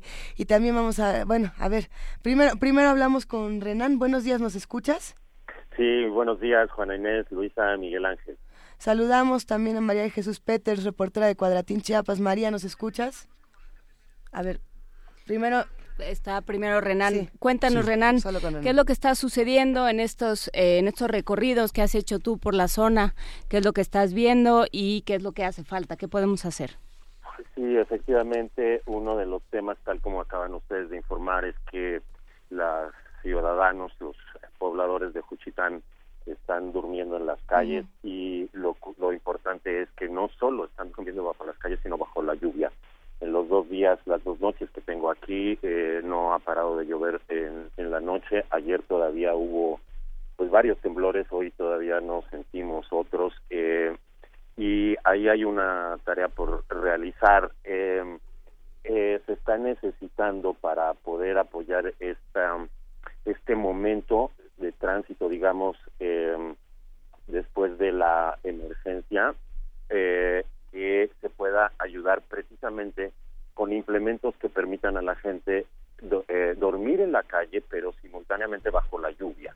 Hay una demanda altísima de lonas, pero uh -huh. no solamente deben ser lonas o pueden ser lonas, pueden ser carpas, pueden ser tiendas de campaña, eh, si son lonas se necesitan polines o tubos para sostenerlas.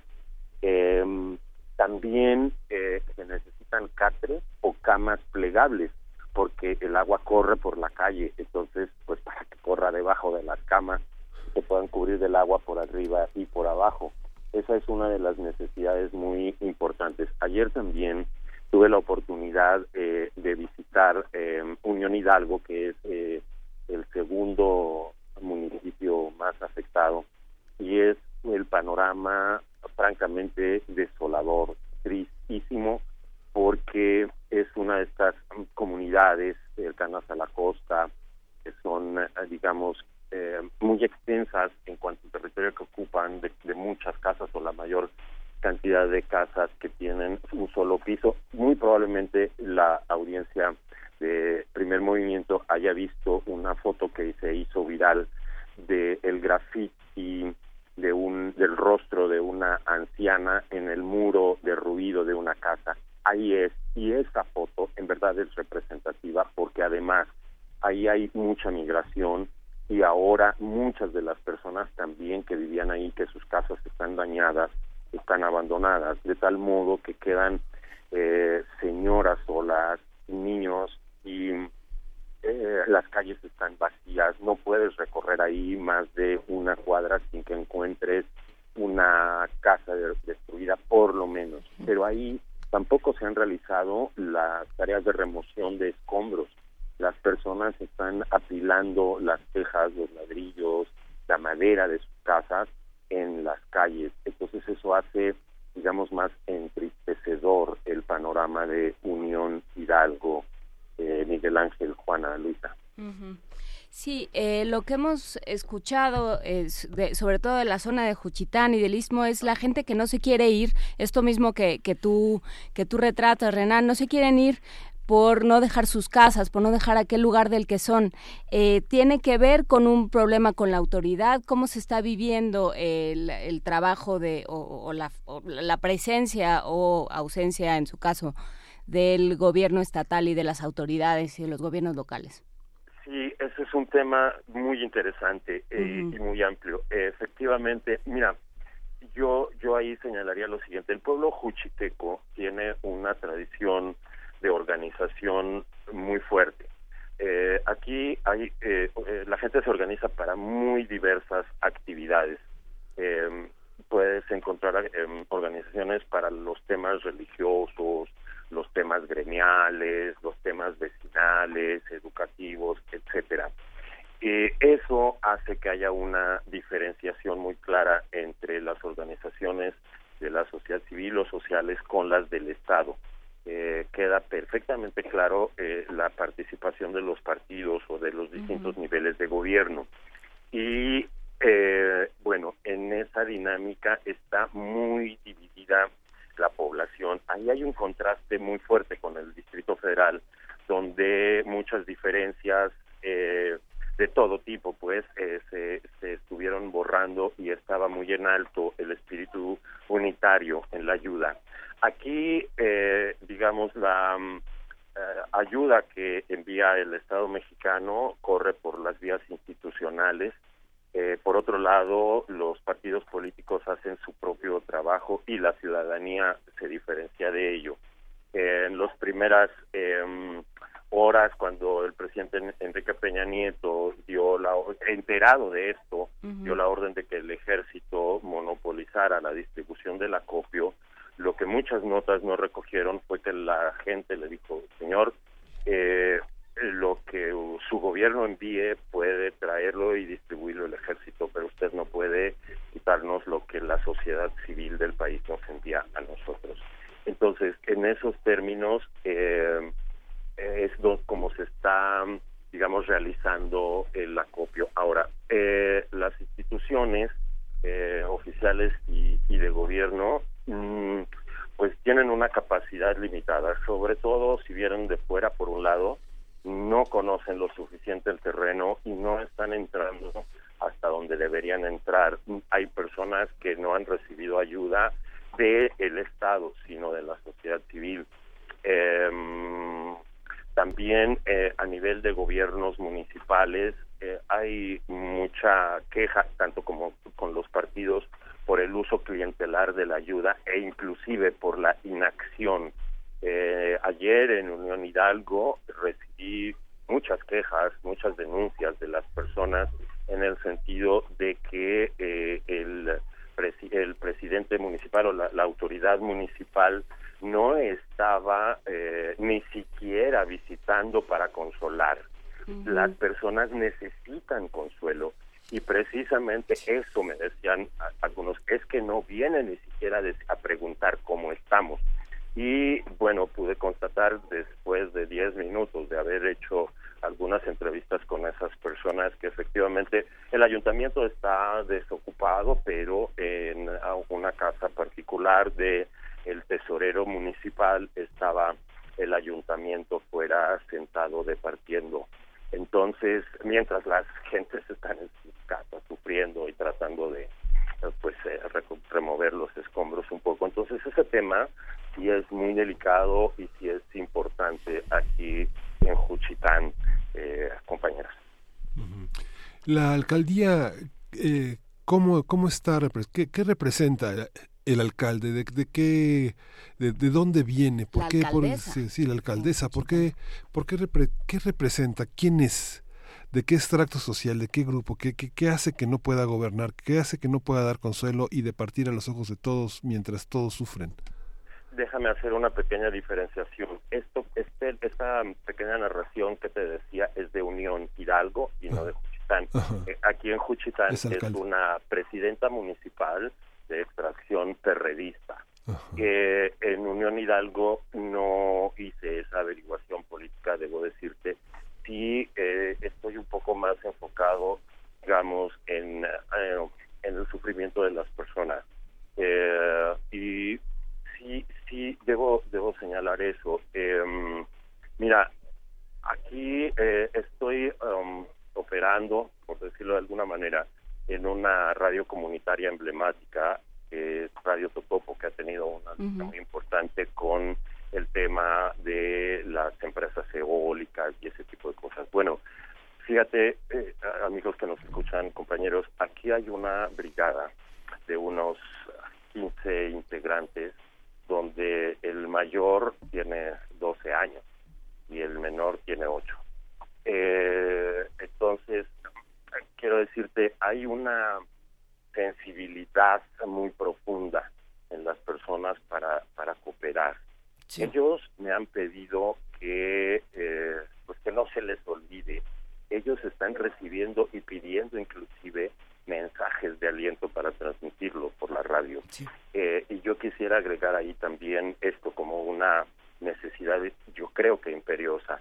Eh, en la Ciudad de México muy rápidamente se activaron brigadas de apoyo psicológico para la cuestión del estrés postraumático, brigadas culturales, etcétera, mientras que aquí tenemos solamente una pequeña brigada de tipo holístico que está haciendo ese trabajo. Y de verdad, compañeros, si pudieran eh, ver el rostro de sobre todo de las personas mayores, las abuelitas, los abuelitos tristes eh, bajo una pequeña lona con su casa derruida a la espalda, volviendo a su trabajo de tejer, por ejemplo, sombreros de palma, porque no quieren pensar, porque no quieren recordar, porque no quieren levantar la vista. Me decía una señora justo que se quejaba sobre esta mm, actitud de falta de atención, me decía, es que uno llora a cada rato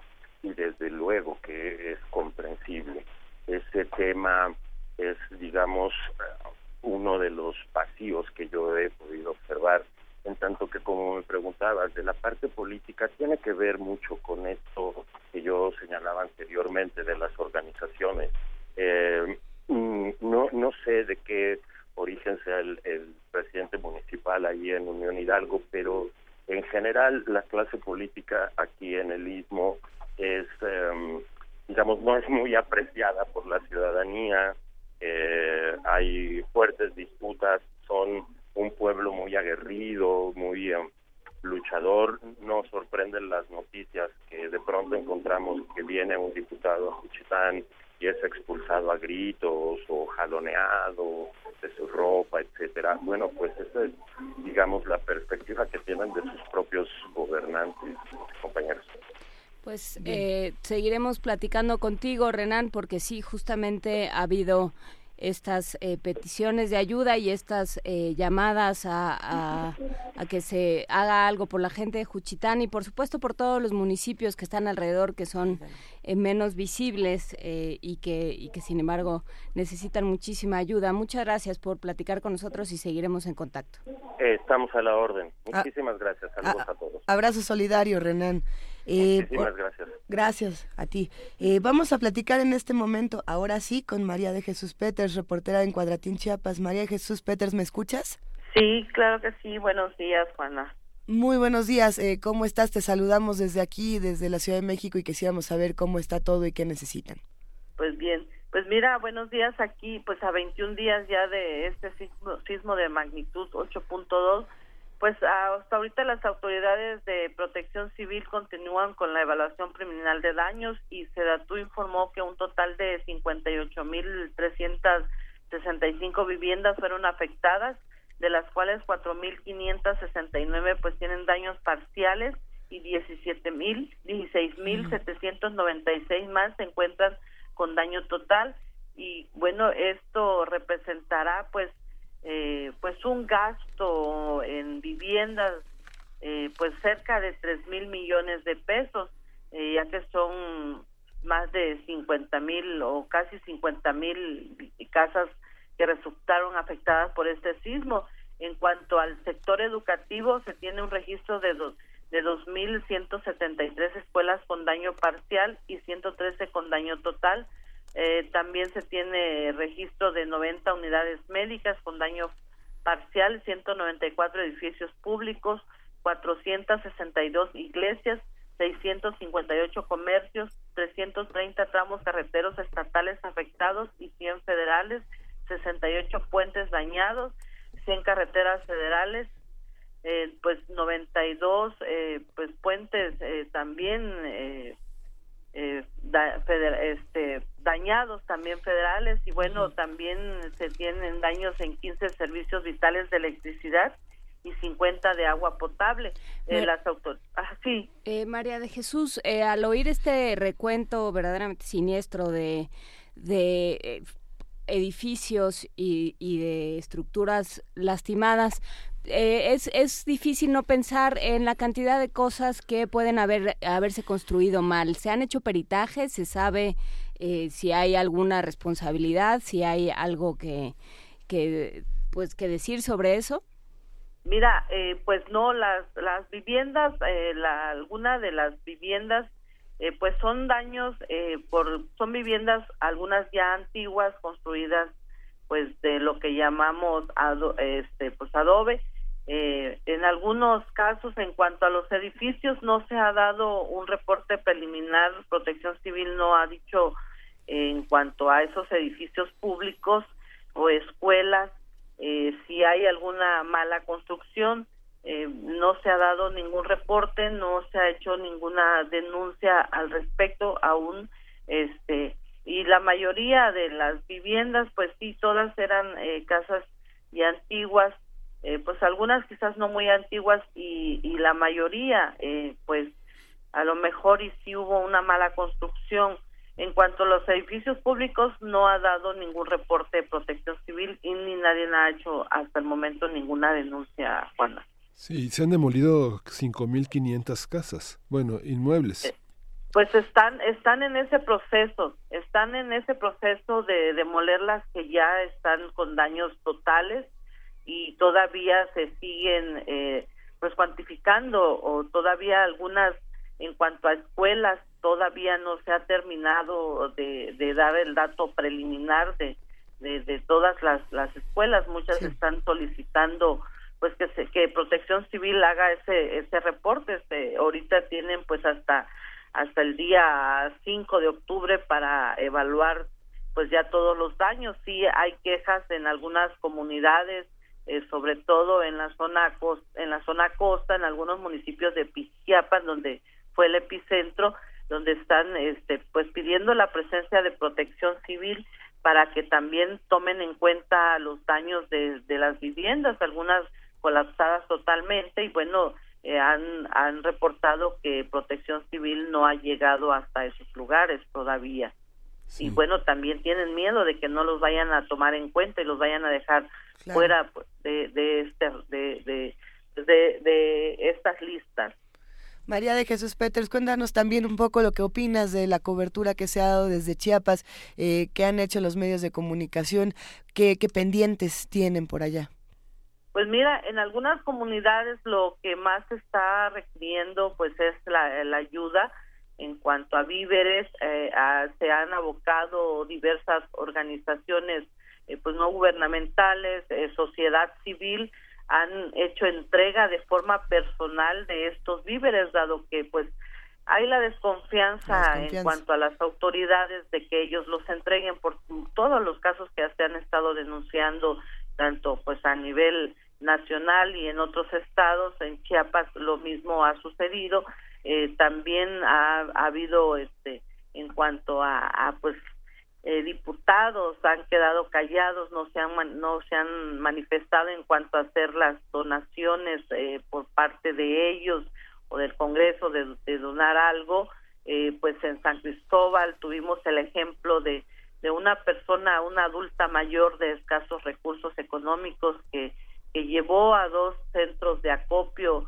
pues lo poco que ella posee que fue pues ropa algo chal rebozos para cubrir a los damnificados y a los niños sobre todo del frío decía ella y este y bueno esta persona adulta mayor se evocó a, a pedir en, en- con vecinos y con algunos amigos algo de ayuda para poderla llevar a los centros de acopio y eso ha, ha dado pues un gran ejemplo para sobre todo para para legisladores que, que no han no se han expresado y no han no han aportado al menos no lo han hecho público eh, pues algo para para las personas que pues en este momento están pasando eh, pues el trago amargo no de ver destruido todo su patrimonio y están esperando pues que el gobierno en sí les cumpla porque hay eh, sismos pasados en algunos municipios como Unión Juárez y Huixla.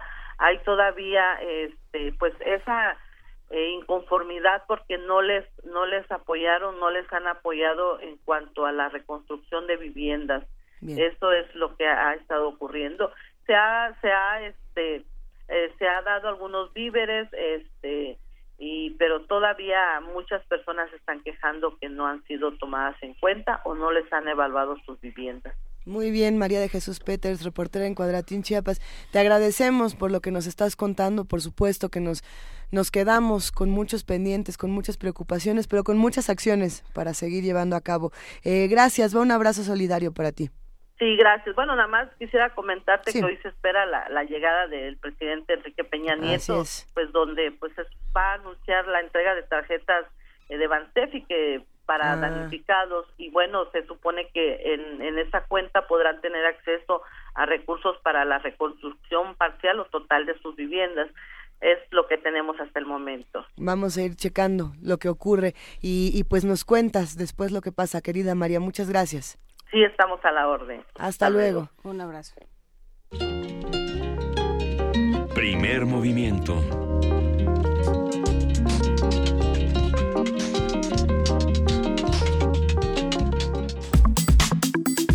Nota Internacional. El primer ministro de Japón, Shinzo Abe, convocó a elecciones anticipadas. A través de un discurso, anunció que este jueves disolverá la Cámara Baja del Parlamento para buscar un mandato de la gente inmediatamente, lo que implica que el proceso electoral se realizará en octubre. No debemos caer ante la amenaza de Corea del Norte. Espero ganar la confianza de la gente en la elección venidera e impulsar una, fuente, una fuerte democracia. Abe llegó al poder en el 2012, pero su popularidad cayó por dos escándalos de corrupción en los que estaban involucrados él y su esposa y que llevaron a la renuncia del ministro de Defensa, Tomoe Inada, por, por supuesto encubrimiento. Sin embargo, en los últimos meses su popularidad ha aumentado ante el manejo de las amenazas de Corea del Norte, país que en las últimas semanas ha disparado dos misiles balísticos intercon- intercontinentales sobre el norte de Japón. Es- las noticias son tan vertiginosas que eh, todo el asunto de Tomomi ya lo habíamos dejado de un lado y no hay cosas que todavía no terminan. A ver, vamos a hacer un análisis de la medida anunciada por el primer ministro de Japón. Eh, ¿A qué se debe? ¿Qué causas, repercusiones? Y bueno, todos los escenarios que nos está planteando. Ya se encuentra en cabina el doctor Fernando Villaseñor, profesor del Colegio de México, especialista en Asia y África. Eh, ¿Cómo la, eh, cómo era? doctor Nostradamus Villaseñor? ¿Cómo estás, Fernando? Buenos días. Buenos días, Luisa, Miguel Ángel, Ana María, muchas gracias. Me da mucho Juana gusto Inés, estar- Juana Inés. Perdón. Sí, sí, sí. Este, eh, me da mucho gusto estar aquí eh, nuevamente en cabina con ustedes. Y pues sí, es interesante esta noticia.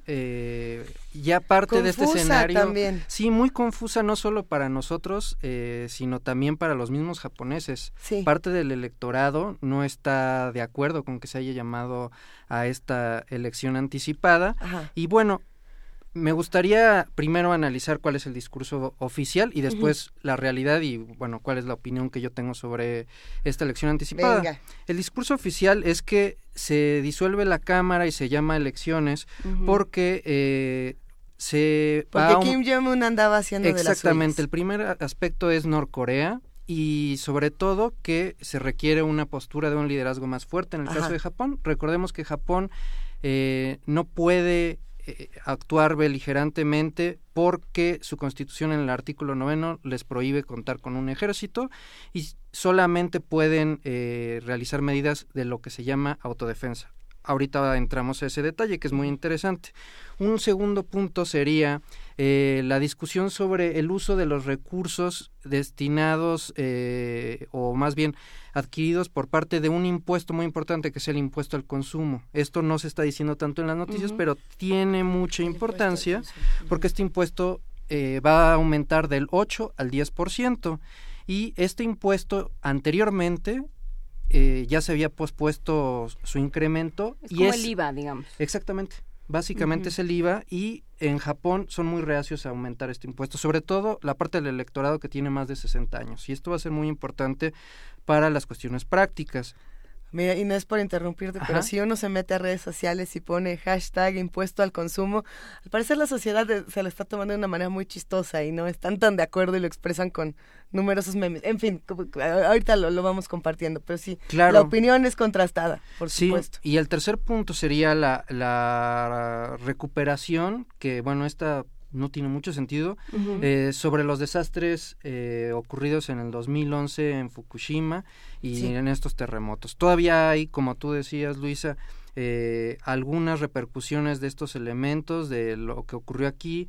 Eh, todavía no hay una decisión de si se van a cerrar o no estos reactores. Al final de cuentas, alimentan a la ciudad de Tokio completamente de su abasto de energía. Entonces, es una decisión importante. Y por último, se, se hace esta elección extraordinaria para impulsar un nuevo eh, avance en los llamados Abenomics, en, en la política económica del ministro Shinzo Abe. Esos son los cuatro puntos oficiales.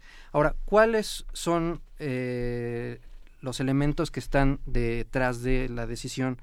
Bueno, primero, como ya decías, Abe tuvo muy poca popularidad a raíz de estos dos escándalos que implicaban el destino de recursos oficiales y el apoyo a dos escuelas, eh, dos escuelas que además son famosas por te- tener una consigna militar, una consigna de preguerra, una consigna de buscar el Japón eh, dominando el área de Asia y el Pacífico. Entonces, eso es muy escandaloso. Eh, Abe y su esposa fueron llamadas al Congreso, a la dieta, eh, para testificar sobre estos escándalos y hasta ahora se ha podido cambiar la atención hacia otros asuntos. Le vino como anillo al dedo este asunto de Norcorea porque se pudo eh, distraer los reflectores sobre este tema y pues aprovechando que además Abe ha conseguido el beneplácito dentro de lo que se pueda considerar de eh, pues el presidente Trump y se ha hablado de que ha tenido un liderazgo más fuerte sus números de popularidad han aumentado eh, Abe tenía el 30% únicamente de apoyo por parte de la ciudadanía japonesa y ahora aumenta al 50% a raíz de la emergencia con Corea del Norte. Entonces, ¿por qué es interesante el llamar a elecciones ahora? Porque ahora se cuenta con un apoyo del 50% del, del electorado que probablemente no siga adelante, porque como hemos estado discutiendo aquí en este programa, al parecer el conflicto de Corea del Norte por lo menos va a seguir en esta detente, en este, en este sistema de guerra fría, en esta falta Sí. de más cambios, por lo menos seis meses, un año. Entonces, Pero, por ejemplo, Fernando, ¿qué pasa si la elección se realizara en un año? en un año... El pro- resultado sería muy diferente. Definitivamente, y eso es una de las razones que eh, lleva a AVE a llamar a las elecciones, porque en un año ya se tendría que haber tomado una medida militar, ya se tendría que haber tomado una medida clara respecto de la posición Sí. con Estados Unidos. Y otra cosa eh, muy importante, si ustedes recuerdan, en julio eh, estuvimos aquí platicando sobre Yuriko Koike, que es eh, la mujer que logra eh, llevarse la capital de Japón, que es Tokio, como gobernadora, se convierte en un líder de oposición muy importante. En, hay muchísimos paralelismos con el caso mexicano. Su part- lanza un partido el mismo día que Justo. Abe llama a elecciones. Ella dice, ¿qué creen? Voy a sacar un nuevo partido y se llama el partido, eh, el partido de la esperanza. Ayer curiosamente. Exactamente, se presenta solo con unas horas de diferencia en que se eh, habla AVE sobre las elecciones anticipadas. Y entonces esto es muy importante porque realmente está convirtiéndose en una posibilidad de oposición. Hay que poner los números en perspectiva. Eh, una encuesta de salida mencionó que solamente se llevaría esta mujer Yuriko Koike el 18%, porque este partido literalmente eh, surgió apenas ayer. Entonces eso es muy importante, ¿no? Pero ya 18%, Es o sea, si importante. surgió ayer no es poco. Y además ella es una persona muy reconocida. muy carismática. Sí, sí, sí. y que está eh, congregando a todas las personas que se oponen a AVE, al grado que, eh, y esta es noticia de hoy, bueno, de, a- en, en Japón ya pasó un día completo, al grado que el partido principal de oposición y que el único que logró llegar a la alternancia en el 2012, el Partido Demócrata, está ofreciendo disolverse y, y coaligarse con el partido de Koike. Eso es muy importante y muy interesante porque, digamos, está juntando a toda la oposición en su partido. Eso suena muy alentador. Ahora, la parte no tan buena y que muchos japoneses también están criticando, hay críticas para Abe y hay críticas para Koike, es que Koike realmente no tiene una plataforma clara. Su- lo único que tiene claro es que ella se opone a Abe. Y, Y, y que, ella tiene buenos discursos, y tiene muy buenas frases, pero la gente se pregunta. eh, justamente teníamos una por aquí que decía, es necesaria una verdadera fuerza de reforma. exactamente. Es como, Ay, Rosario Robles.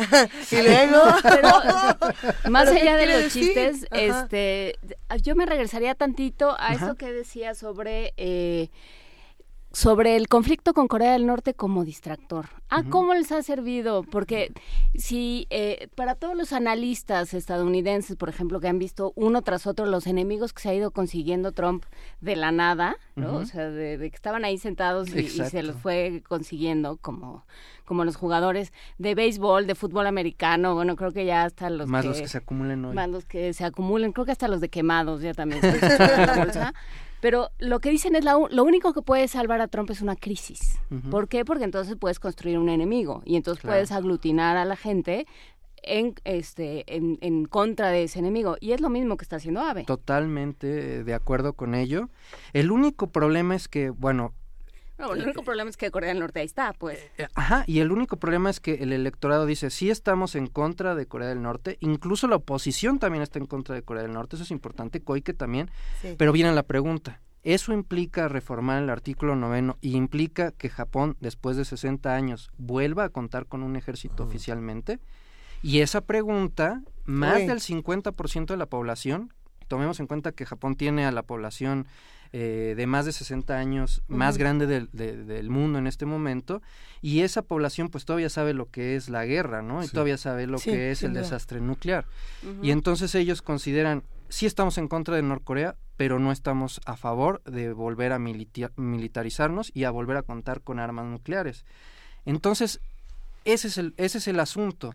Pero sí saben que eso es el futuro con Shinzo Abe, lo tienen claro. Eh, más o menos porque Abe ha sido muy inteligente y dice, vamos a tomar una postura muy fuerte respecto a Corea del Norte, pero la discusión que les estoy comentando sobre contar con un ejército y reformar el artículo 9 no está en las promesas de campaña, no está en la Sí. plataforma política. Esto Abe ya lo había hecho en el 2012. En el 2012 él dice, yo solamente voy a eh, promover mi plataforma económica, los Abenomics, esto va a funcionar, vamos a salir de la recesión, etcétera. Nuevamente él está saliendo con otros argumentos, antes que sí dice, Norcorea es una amenaza, pero no ha hablado en ningún momento oficialmente sobre eh, la parte de militarización. Esto lo hizo hace seis meses, perdió popularidad muchísimo y nuevamente está siendo muy inteligente y está dejando de hablar de esto y más bien está cambiando el discurso a necesitamos más guarderías, necesitamos que haya educación gratuita porque tomemos en cuenta que Japón, aunque es un país de primer mundo, su educación es pública pero no es gratuita como en la mayoría de los otros países. Entonces él está hablando de estos dos problemas que sí suenan para el electorado, pero la parte militar está dejado en un segundo punto, porque además Koike está aprovechando mucho esto. Koike sí claramente está diciendo, no estamos a favor de la militarización, no estamos a Bien. favor de la parte nuclear. Esa parte de Koike es importante porque aunque no hay una plataforma, sí elaboró como tres puntos, ¿no? Sí. Este, el desmantelamiento de Fukushima ha sido, ha sido gradual, no ha, no ha terminado y esa no el no a la energía nuclear es una parte importante. Algo que también la esposa de Abe ha sido un factor de desprestigio muy fuerte. Ha, ha pensado también Koike que la pa- el papel de la mujer tiene que ser un, un importante gestor y la transparencia. La rendición de cuentas, ¿no? Y esto que comentas, este, Fernando, esta parte de dar el dinero para el desarrollo social, para la educación, que eso lo, es lo que justifica el aumento del IVA. ¿no? Exactamente. Ahora que Koike se tiene que, desde mi punto de vista, poner rápidamente las pilas o tiene que activar realmente un proyecto, porque los amigos que tiene Shinzo Abe son amigos bastante grandes. Eh, estábamos hablando en otra ocasión de quiénes eran eh, o cómo estaban eh, distribuidos los lados, ¿no? Y si, es, si Estados Unidos, Japón, eh, ¿quién más está de este lado? Porque aquí tenemos a Norcorea, tenemos a Rusia y tenemos a China. ¿A quiénes tenemos acá? Surcorea, aunque Corea del Sur, por eh, ejemplo. estábamos estábamos hablando que eh, en Corea del Sur se ha tomado curiosamente la postura más, eh, pues no diría tibia, pero sí más neutral por razones obvias, porque ellos sí tienen la amenaza inmediatísima y tienen muy poco que ganar, pero supuestamente eh, se cuenta con el con la alianza entre Estados Unidos y Corea del Sur. Por un lado, ya sabemos que que Trump le comentó a Corea del Sur que pues no está de acuerdo con el déficit comercial que tiene con ese país. Y por otro lado eh, en Corea del Sur eh, su presidente ha mencionado que le interesa seguir por la vía diplomática le sí. interesa volver a abrir los lazos de intercambio económico con Corea del Norte a pesar de las amenazas y a pesar de todo esto. Entonces Corea del Norte como ya hemos discutido aquí está cambiando eh, sus objetivos y está pensando en Japón, en Guam, bueno, porque es la base militar más cercana de Sí. Estados Unidos, y ya directamente en amenazar a Estados Unidos. Entonces, es un escenario interesante. Yo creo que de aquí se retoman varias cosas. Primero, eh, es un riesgo calculado, pero es un riesgo que está aumentando en la medida en que Koike consigue más aliados de la oposición y que pudiera lograr que toda la oposición japonesa o la mayor parte de la oposición japonesa se reunieran eh, en su partido, está, echar a andar una plataforma más clara, con objetivos es- específicos, con candidatos carismáticos dentro de las prefecturas. Por ejemplo, ahora cuenta con el apoyo del gobernador de Osaka y de Aichi, que vendría siendo más o menos Sí. como Monterrey y Guadalajara aquí en nuestro país. Entonces, son metrópolis, son ciudades grandes donde puede conseguir pues bastantes votantes, eso es importante. Y yo creo que en esta elección obviamente va a ganar AVE, pero va a perder escaños en la Cámara Baja. Esto es importante porque para la reforma constitucional se requieren dos una supermayoría de dos terceras partes en ambas cámaras. Ya la tenía en la Cámara Baja, puede perderla, es un riesgo eh, calculado, pero que ahí está. Y por otro lado, yo creo que este es el, de nuevo haciéndole un poquito a la labor de profeta, pero yo creo que este es el inicio de ¿De una oposición. A ver, ¿no? ¿Tampoco es una bella amistad? No, no, bueno, sí, de una bella amistad entre los eh, todos los miembros de la oposición japonesa, Ok. pero yo creo que esto va a llevar o va a, po- va a posibilitar la alternancia, no en estas elecciones definitivamente no, pero sí pasadas las Olimpiadas y esto es algo Tomemos en cuenta que Japón, como México, prácticamente ha tenido un solo partido político eh, gobernando Sí. durante 60 años. Esta- y un esta- emperador Sí. también eso va, Exactamente. va Eso también a pegar. es una de las razones que ustedes preguntaban. ¿Y por qué las elecciones este año? Porque acuérdense que el próximo año se piensa que el emperador va a abdicar. Y entonces el emperador ha jugado un poquito como la figura de legitimación del Partido Liberal Demócrata, el partido hegemónico. Y si el emperador abdica y si no hay un apoyo institucional del siguiente emperador para el Partido Liberal Demócrata, perderían muchos electores que tienen más de 60 años, que también apoyan al Partido Liberal Demócrata porque es, es representante de también en cierta medida del partido hegemónico. ¿no? Nos queda literalmente un minuto para reflexiones finales y demás, pero creo que... Una Miguel duda, una, Sí, sí. duda. Esta disolución del, del Congreso puede parecer, si uno está distraído, en una cuestión totalitaria. Es una cuestión meramente técnica Sí. para disolver, digamos, toda la cuestión que hay en el Congreso. Son 425 escaños y tiene AVE el 329 con la coalición del Partido Demócrata y Liber- Liberal. Así es, que son Lo disuelve y todo se vuelve a ser como, una, como un fichero, ¿verdad? Ajá, y se puede hacer porque ellos tienen dos terceras partes del Congreso, entonces puede llamar, como es un sistema de gobierno parlamentario, puede llamar a esta disolución. La razón oficial que se da en, en no solo esto, sino también en el Reino Unido es para asegurarse de que cuentan con el apoyo del electorado, ¿no? Pero aquí se finge esa situación porque realmente el electorado no había cuestionado esto, sí estaba, no contaba con tanta popularidad, pero no hablaba de un impeachment, o sea, están más molestos en Estados Unidos o en nuestro país, por no decir de otra manera, con, con, El con el gobierno. que en Japón. ¿Cuántos temas? Vuelve Sí. pronto, por favor, doctor Claro que sí. Fernando Nostradamus Villaseñor. es siempre es un gusto que nos acompañes y que nos expliques gracias. cómo están funcionando las cosas del otro lado del mundo. Muchísimas gracias. Vamos a una pausa y regresamos a primer movimiento. Primer movimiento. Hacemos comunidad.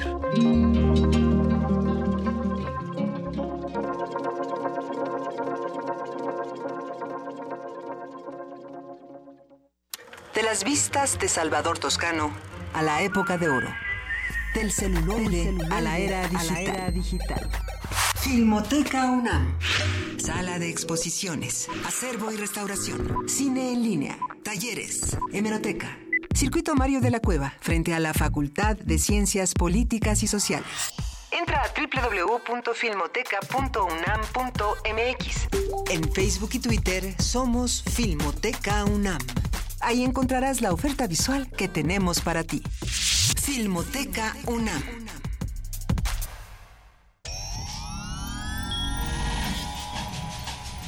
Saborear una paleta o sellar una carta. Para ser gracioso o ser grosero. Para ser amoroso o para ser muy amoroso. Para reír y para hablar. Las posibilidades de la lengua son infinitas. Muerde lenguas, letras, libros y galletas. Lunes y miércoles, 20 horas. Por el 96.1 de FM. Radio UNAM. Dicen que hablando se entiende la gente. Nosotros creemos que es dialogando, Dialogar para intercambiar ideas.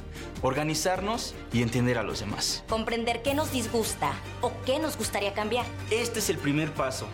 Por eso, participemos en las más de 600 mesas de diálogo que habrá por todo el país. El diálogo es muy importante para el futuro de México. Infórmate en INE.mx y participa. Toma la palabra y hazla valer. Instituto Nacional Electoral, INE. Está abierta en el Museo Tamayo Arte Contemporáneo la exposición de la 17 Bienal de Pintura Rufino Tamayo, que presenta 53 obras de 51 artistas en una amplia variedad de técnicas y materiales, como óleo, acrílico, pintura en aerosol, temple, fresco y pastel. La Bienal es un espacio de encuentro, creación y reflexión en torno a la pintura. La muestra se puede visitar en el Museo Tamayo Arte Contemporáneo en Chapultepec, Ciudad de México.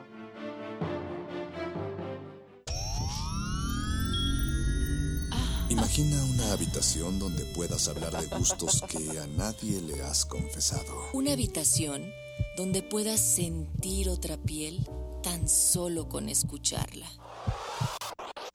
Y bien que le ponen a todos los cachondo.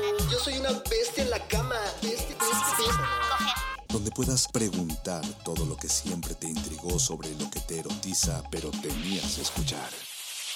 Pienso, mi amor, en ti todas las horas del insomnio.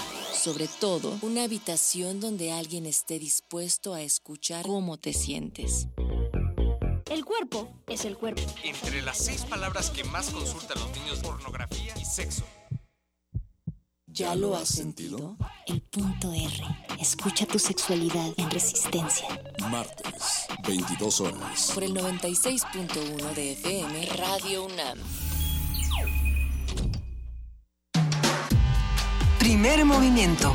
Podcast y transmisión en directo en www.radio.unam.mx.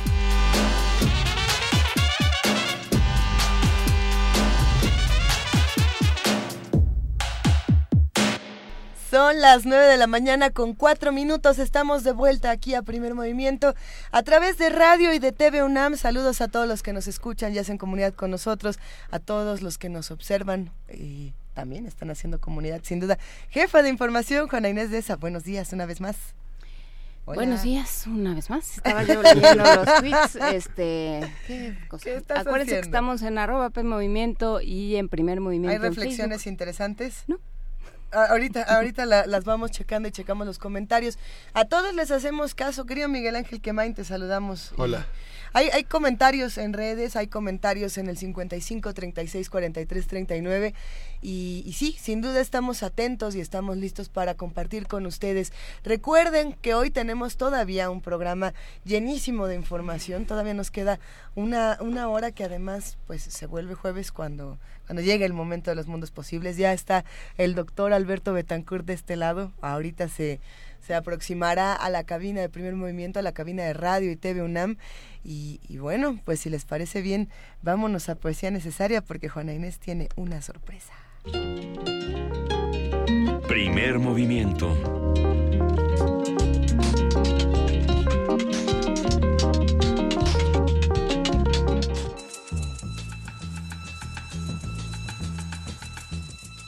Es hora de poesía necesaria.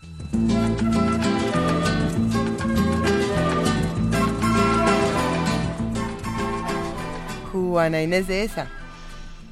Pues Luisa Iglesias, de pronto, de pronto como que dije, vamos a salirnos de, de este universo y vamos a meternos un poco al mundo árabe, que Ajá. siempre en lo que toca a poesía siempre tienen propuestas eh, interesantes y, y evocadoras, la construcción de imágenes, de atmósferas eh, que da, que da el mundo árabe Como la poesía de Dima Hatif.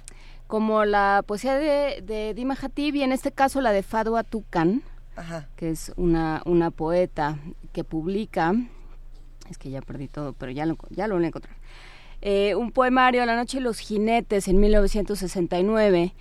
Y entonces yo estaba buscando otra cosa y como siempre que uno está buscando otra cosa se encuentra con aquello que eh, de lo que no se puede despegar. Y entonces me encontré este poema que se llama Solo quiero estar en su seno. Y dice, solo quiero morir en mi tierra, que me entierren en ella, fundirme y desvanecerme en su fertilidad, para resucitar siendo hierba en mi tierra, resucitar siendo flor, que deshoje un niño crecido en mi país. Solo quiero estar en el seno de mi patria, siendo tierra, hierba o flor. Vamos a escuchar y vamos a ligar esta, esta, esta poesía con El zapatito con el zapatón, que es parte de la pieza con la que ganara Paula Herrera en 2013 la Gaviota de Plata en el Festival de Viña del Mar. Es una canción con reminiscencias, eh, dice, dice Ricardo Peláez, con Violeta Parrescas, pero también con el sello contemporáneo de Paula. Sonidos electrónicos y arreglos llenos de detalles. La incluyó en su segundo disco llamado La discreción del caracol.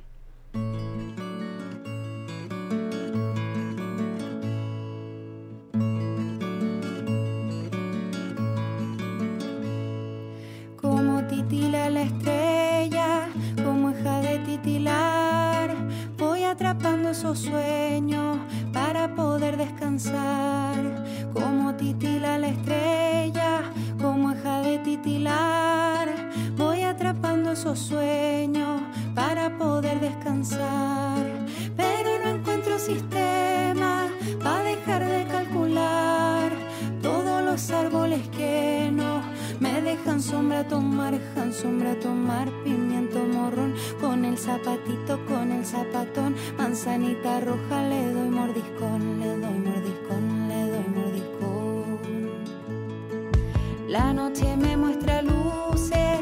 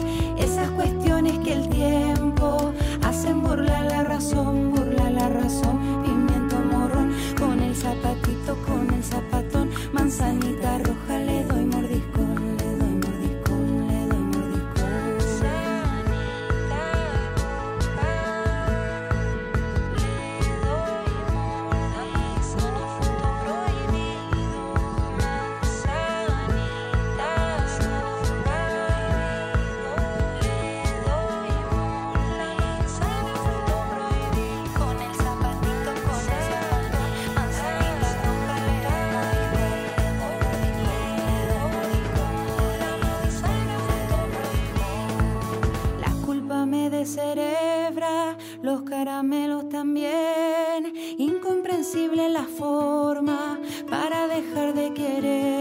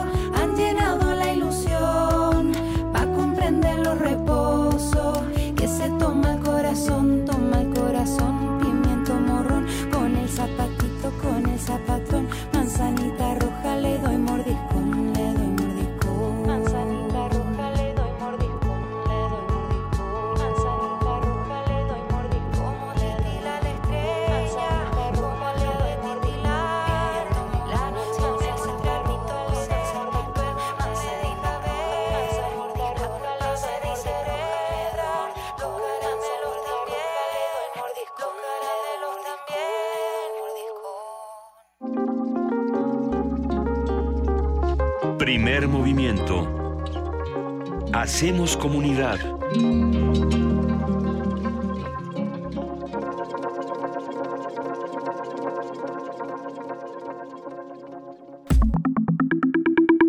La mesa del día. Los jueves se vuelven jueves cuando a primer movimiento a través de radio y de TV UNAM llegan los mundos posibles. Y nos da muchísimo gusto, como lo hacemos cada semana, recibir al doctor Alberto Betancourt, que como ustedes saben es doctor en historia, profesor de la Facultad de Filosofía y Letras de la UNAM y coordinador del Observatorio del G20 de la misma facultad. ¿Cómo estás, querido Alberto Betancourt? Luisa, querida, qué gusto verte. Bienvenido. Podernos dar un abrazo personalmente, Miguel Ángel, Juana Inés, qué gusto. Un saludo para nuestros amigos de Radio UNAM y ahora para nuestros amigos que nos ven a través de TV UNAM. Eso. ¿De qué vamos a hablar esta mañana? ¿Cómo vamos a transformar estos mundos posibles? Vamos a hablar de uno de los puntos cero de la lucha entre la vida y la muerte, los escombros del edificio que se encontraba en Bolívar 186, en cruce con Chimalpopoca, el espejo humeante. Y vamos a hablar de esta, digamos, dignidad en el punto cero, que fue tan importante para todos eh, descubrir eh, esta, digamos, épica popular. Yo quisiera comenzar diciendo que en el terremoto de 1985, el derrumbe de algunos edificios dejó al descubierto las condiciones de sobreexplotación que vivían muchas trabajadores, trabajadoras costureras Así es. que trabajaban en la zona del centro, en San Antonio Abad, y que estaban expuestas a una serie de voracidades por parte de sus patrones, como fueron, por ejemplo, el hecho de que muchos de sus talleres eran clandestinos y se encontraban en malas condiciones, que la jornada laboral duraba más de ocho horas, el hecho de que había casi como si estuviéramos en el siglo XIX una serie de castigos y descuentos por los retardos o las inasistencias y además pues en la mayoría de los casos las trabajadoras tenían salarios inferiores al mínimo. En 2017 al venirse abajo el edificio que se encontraba en Bolívar 168, esquina con Chimalpopoca, un edificio que albergaba un taller de diseño de ropa, una comercializadora de regalos y una importadora de juguetes. Esta trágica situación que además pues ahora fue registrada por diversos eh, ciudadanos que se encontraban por ahí y utilizaron su celular para tomar videos, pues volvió a poner en la agenda social la preocupación por el tema de las condiciones laborales en la vida cotidiana, porque en algunos casos el temblor nos dejó ver lo que estaba ocurriendo detrás de las paredes. En el caso de este edificio las ventanas estaban tapiadas, no se podía ver lo que ocurría. Eh, y en este sentido, pues digamos que un primer rasgo es el hecho de que en general creo que el temblor y sus tragedias nos puede servir para recordar la importancia que tiene hablar de las condiciones en las que trabajan los mexicanos. En segundo lugar, pues también cómo es que el sismo afectó a los propios trabajadores. Y en tercer lugar, pues el tema general, digamos, de la dignidad y la seguridad de los la dignidad de los trabajadores y la seguridad en sus lugares de trabajo. Creo que el, derrumbe trágico de este edificio, pues eh, nos permite asomarnos a este, que es uno de los aspectos, una de las caras de las muchas que tiene este terrible acontecimiento natural, que se ha encadenado con una serie de fenómenos sociales.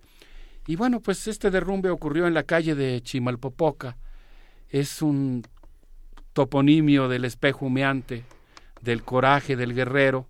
Ahí no hubo televisoras apostadas, Luisa, pero la gente del centro histórico de la Ciudad de México mostró de qué está hecha. Tuvimos oportunidad de acudir ahí para poder presenciar lo que estaba pasando. Lo hicimos con mucho respeto, diría yo que con pudor, porque hay un momento en que también piensas que aunque es muy importante informar, también es muy importante no estorbar y también pues guardar respeto por el duelo que están viviendo los familiares que estaban esperando ahí. Afortunadamente y desafortunadamente, como bien dices Alberto, eh, eh, este asunto no fue televisado, este, este momento en particular no, no tenía la cobertura y eso permitió en cierta medida cierto trabajo, pero también invisibilizó muchas cosas que estaban ocurriendo. Así es, debo decir que en este caso mi participación la he preparado con la colaboración de un amigo sociólogo, Óscar Isidro Bruno, que fue quien de hecho me sugirió que fuéramos a ese punto, y me pareció muy destacable justamente por eso, ¿no? Aquí se trataba de mujeres y hombres, pero básicamente mujeres trabajadoras, algunas de ellas de origen taiwanés, chino-taiwanés, en algunos otros casos coreanas.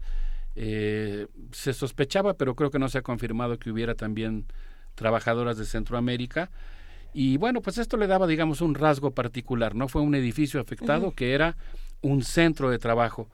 Y bueno, pues yo quisiera decir que en ese punto cero, en esa tenue frontera entre la vida y la muerte, entre la tragedia y la dignidad, pues pudimos ver cómo la gente del centro, yo diría, Miguel Ángel, del centro de los pobres, porque el centro también es muy amplio, tiene sus lados turísticos, pero también hay un centro de los pobres, digamos, un centro no sé, donde está la Plaza de la Aguilita, ¿no? Mucho más cercano a la Merced, con otra composición social.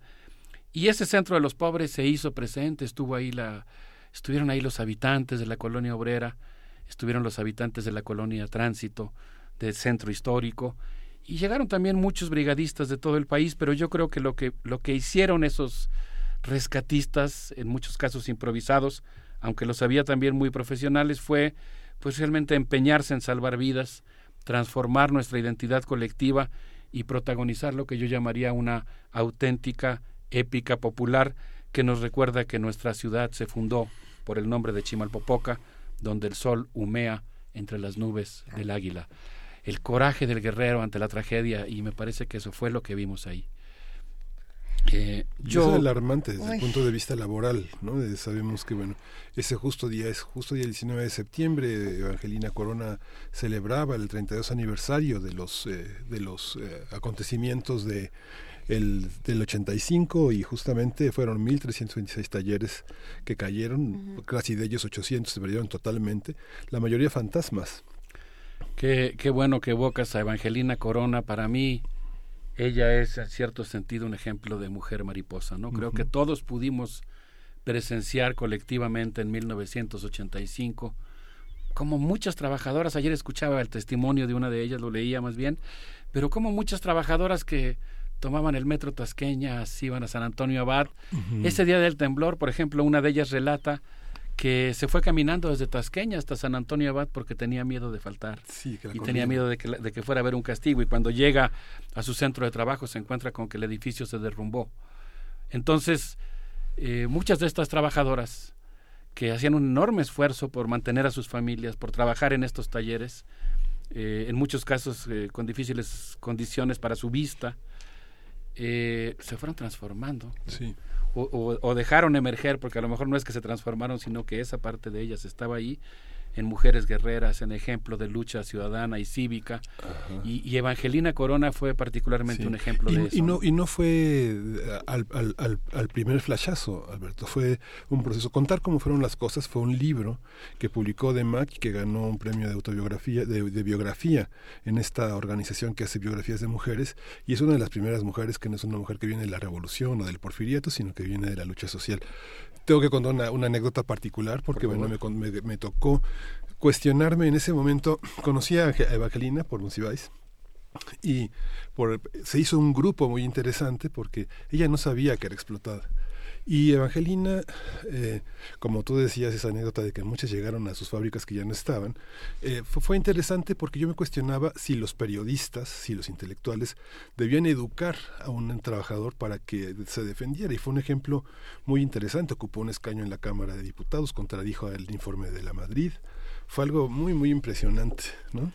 Sí, yo creo que en ese momento en particular, Sí. en, en- en- a Además eran reuniones 19 de con Evangelina como centro, donde estaba José Luis Cuevas, estaba Elena Poniatowska, estaba Neus Espresate, que ya no está, estaba Martí Soler, estaba Monsiváis, y Monsiváis tirándole unos rollos, y pues, Elena Poniatowska también muy interesantes, de cómo debía defenderse, de cómo debían, y bueno, eh, Vicente Rojo convocó a todos los pintores, a Cuevas, a, este, a Felgueres, a Soriano, muchos hicieron muñequitas. Ujú, Marta Este, Chapa y varios Marta, se sí, unieron, sí. Para hacer, y las construyeron las costureras, fue muy interesante. Qué ejemplo tan interesante evocas. Yo te agradezco que lo hayas hecho porque, pues realmente pienso que en la memoria colectiva de lo que fue el 19 de septiembre de 1985, ahora podríamos decir que los que estamos, que algunos de los que estamos aquí, creo que el 60% de la población somos sobrevivientes de dos 19 de septiembre, del del 85 y del de 2017 y en nuestra memoria colectiva sin duda está grabada la imagen de esa transformación que como bien señalas no se realizó de un día para otro, no llega uno a las ruinas de su edificio y se convierte en organizador sindical, es un proceso, es un proceso que además hermosamente se dio, digamos, en público, ¿no? Se dio a la Sí, vista de todos esta paulatina transformación de las trabajadoras, eh, su toma de conciencia, su autoorganización y, y la dignidad y el ejemplo que dieron. Pero hay otra cosa, creo que hay, hay dos cosas que yo rescataría de, del principio de tu, eh, de tu participación, Alberto, que son, por un lado, todo lo que ha salido a la luz eh, con este con, con estos horrores y con estos desastres, ¿no? Todo lo que sea, lo platicamos hace un momento con, eh, con la corresponsal en Chiapas, eh, ¿cómo, ¿cómo explicarse que esa cantidad de edificios gubernamentales, esa cantidad de estructuras pagadas y comisionadas no hace tanto tiempo por los gobiernos estatales hayan sufrido tales daños? ¿no? Entonces, sí, sí empiezan a salir a la luz muchas cosas que estaban ocultas, ¿no? Esto que llaman eh, elegantemente vicios ocultos y que no son más que corrupción, más que eh, alguien, una autoridad que, que prefirió no ver o que se compró o alguien que eh, que le pareció que estaba bien faltar ya no digas a la ley, a los mínimos derechos humanos, ¿no? En el caso también de estas mujeres. Y por otro lado también pensaba que ese eh, centro pobre del que tú hablas, no es la primera vez, también son, o sea, ya les había tocado la vulneración de su espacio en el 85 y les toca, o sea, es una sociedad es que están acostumbrados, una comunidad que está acostumbrada a salir adelante sola, está acostumbrada a que nadie le haga caso más que cuando está en campaña, si acaso, porque pues porque no no le sirven a nadie, pues, ¿no? Entonces, eh, de pronto decir esta sociedad es la misma que vuelve 32 años después a sacarse de entre los escombros y a reconstruirse, bueno, nos dice algo como ciudad, como sociedad y como país también. ¿En dónde estamos 32 años después? Sí, fue muy conmovedor poder estar ahí. Pues la verdad es que sí, sí es impresionante ver el... Fue impresionante ver el frenesí con el que la gente intentaba encontrar algún signo de vida entre los escombros. Y yo quisiera comenzar, eh, digamos, ya la descripción propiamente de lo que pasó ahí, diciendo que evidentemente uno al evocar el viejo 19 de septiembre, el primer 19 de septiembre, y las condiciones de sobreexplotación que existieron, pues se activa un imaginario. Se activa un imaginario que también hay que moderar porque uno como investigador pues tiene que corroborar los datos de algunas cosas que corrían como rumor, ¿no? Que era una que el edificio era una fábrica de ropa y, y se, se daba por hecho, se decía que había, por ejemplo, un sótano en donde había 300 trabajadoras. Y yo pienso que ahí uno pues también tiene la responsabilidad de no dejar que se desboque tu imaginario, sino de ir a constatar qué es lo que está ocurriendo. Conozco muy poco de lo que pasó ahí, me sentí comprometido, impelido a regresar a ese lugar, a contar y acercarme respetuosamente las, las historias de los trabajadores y las trabajadoras que se encontraban ahí. Pues voy a comenzar hoy con una primera aproximación. Eh, lo primero que quisiera decir es que este edificio que se derrumbó, me parece que unos segundos después de que, se, de que terminó el temblor, que se derrumbó de manera estrepitosa, era un viejo conocido del gobierno de la Ciudad de México porque había sufrido daños estructurales en 1985.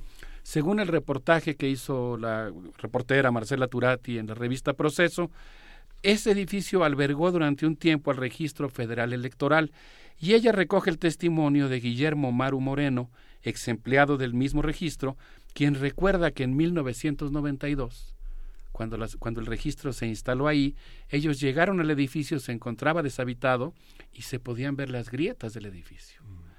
Eh, resulta que entonces era un edificio que había estado ocupado. En el año de 2004 el Senapred realizó una inspección del lugar. Desconozco cuál sería el dictamen que ellos dieron, pero quiere decir que era un edificio que ya había presentado problemas. Aún así, se le agregó en la parte superior, eh, ya no, ya no volví a ver el video para constatarlo, una gran antena de telecomunicaciones y un sofisticado equipo de aire acondicionado que agregó peso al edificio. Eh, en el edificio no operaba como se creía al principio o como corría el rumor solamente una fábrica de ropa, lo que había era varias empresas, una de ellas llamada New Fashion, que se encontraba en el primer piso, la comerciadora, comercializadora Regalomex, eh, que era de origen taiwanés y que tenía trabajadoras de esa nacionalidad chino-taiwanesa, la empresa coreana Seo Young Internacional y la empresa china ABC Toys Company. De tal manera que eran cinco o seis empresas más algunas accesorias que se encontraban en la planta del edificio, las que estaban ahí. Debo decir que en la mayoría de los casos los dueños de las empresas estaban en el, en el edificio y hasta donde entiendo pues perecieron junto con sus trabajadores. Ahora, Enrique Méndez del periódico La Jornada hace algunas anotaciones. Yo insisto en que me parece que uno como periodista, que diría yo con igual o más razón como historiador, pues tienes que irte acercando a los fenómenos con mucha cautela y, y espero que este sea el caso. Pues estoy mencionando algunos rasgos de lo que pasó ahí, son solamente indicios en principio, digamos, ¿no? Enrique Méndez señala, por ejemplo, que esta, estos, las empresas que estaban dentro de este edificio no participaron en el simulacro el día 19 de septiembre. De tal manera que no hicieron el ejercicio de ver cuáles eran las salidas, cuánto se tardaban en salir. Yo vi una nota de la revista Chilango que señala que, una, que recoge el testimonio de una vendedora de dulces que conocía a las trabajadoras y que afirmó, la voy a citar, que trabajaban unas 60 personas en total y que el problema es que para entrar había que pasar por dos puertas de seguridad con huella digital. Uh -huh. Solamente podían salir de una en una las trabajadoras. Uh -huh. El edificio se cayó minutos después del sismo y consecuentemente las trabajadoras no tuvieron oportunidad de salir. Sí. Según dice la vendedora, además pues digo, insisto en esta parte humana, pues las trabajadoras acostumbraban a salir a comprarle a ella dulces, refrescos, de tal manera que las conocía a cada una personalmente y pues ese día estaba ahí, estaba pues profundamente acongojada por lo que había ocurrido. Yo quiero decir que la caída de la del edificio afectó a una escuela, la Escuela Primaria Pública Federal Simón Bolívar, que se encuentra en el costado del edificio. Estuvimos ahí platicando con varios rescatistas, con autoridades del gobierno de la Ciudad de México, con el comandante de la Policía de Investigación, que era el encargado del punto y que al parecer formó parte importante de la organización del rescate. Él nos contaba algunas de las cosas que ocurrieron. Resulta que el edificio cae, cae de una manera eh, impresionante porque se desploma de arriba hacia abajo, un poco como, como ocurrió con las Torres Gemelas, que sé que hay toda una polémica Justo. sobre ese tema, pero digamos, cae, digamos que la base se vence y cae un edificio, un piso sobre otro. Eso derriba las paredes de una escuela, de la escuela Simón Bolívar que está a un lado, y pues los niños estaban ahí. De tal manera había 200 niños en la escuela, se cae una barda de su escuela y los niños quedan eh, hechos unos polvorones eh, en un estado de terror por el ruido que han escuchado del derrumbe del edificio. Y, y a mí una cosa que me asombró mucho cuando empecé a ver los videos, ya después de haber visitado el sitio, es que todavía no termina de caer el edificio cuando la gente que está ahí, en algunos casos son trabajadores de las dependencias públicas que se encuentran ahí cercanas, ya van corriendo. Todavía, digamos, la nube de polvo se ve que está en expansión, como en estas escenas que vemos, perdón por la analogía, No, en un caso muy diferente, pero visualmente se parece a estas, esta nube de polvo que vemos después de la caída de las torres gemelas, pero todavía viene la nube, eh, digamos, acercándose al lugar donde se está haciendo la toma, hacia la cámara, y ya se ve que hay gente que va corriendo hacia allá, exponiendo su vida y desde luego pues corre para, para auxiliar a las personas que están ahí. Esto fue muy conmovedor. Los primeros que llegan se encuentran con los niños completamente cubiertos de polvo, los empiezan a sacar, los llevan a un restaurancito, a un tox que hay a un costado de la primaria, y el gerente inmediatamente se entiende lo que está pasando, le da instrucciones a las meseras para que reciban a los niños, que los sienten en la mesa. Eh, es muy impresionante realmente el relato. Y pues le dice a las meseras que le sirvan un postrecito. Ay, denles un lenado, supongo que no les hace mucho bien el azúcar en ese momento, pero, pero el gesto es realmente conmovedor. Sí, le dice a las meseras que empiecen a pasar a los niños a los, al baño para que los laven. Están todos llenos de tierra y empiezan los papás a llegar. Dice, bueno, contó el encargado del punto que a las 3 de la tarde ya todos los niños habían sido recogidos. Y empieza la ardua labor de empezar a observar lo que estaba pasando en, en los escombros, empezar a buscar a las personas. Y eso pues eh, llevó un- llevó muchas horas, pero, pero la respuesta fue instantánea. Eh, lo primero que yo diría es que la respuesta de la gente, la ayuda, comenzó a fluir de manera prácticamente inmediata.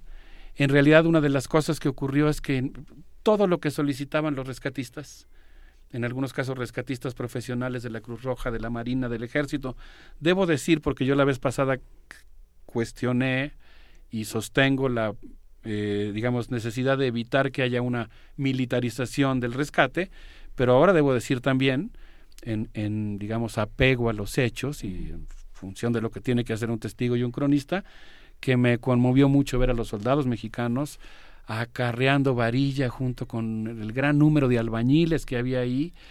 Eh, el frenesí que se vivía en el punto cero, en la zona donde estaban los escombros, era realmente impresionante. El ruido de las máquinas trabajando, se escuchaba el 1, 2, 3 y jalaban entre 30 o 40 personas un, una trave, ¿no?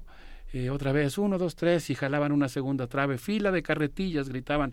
Y llegaba una fila de 30 o 40 carretillas. Me conmovió mucho ver a un grupo de organizaciones, eh, de- a, un varias mujeres que pertenecían a diversas organizaciones de defensa de los derechos de la mujer que estaban acarreando sus carretillas. Me tocó, por cierto, ver una escena, pues, digamos, polémica en términos culturales, porque alguien se acercaba insistentemente a una de ellas y le decía, no, no, no estás cansada, no quieres que te Sí. sustituyamos por alguien.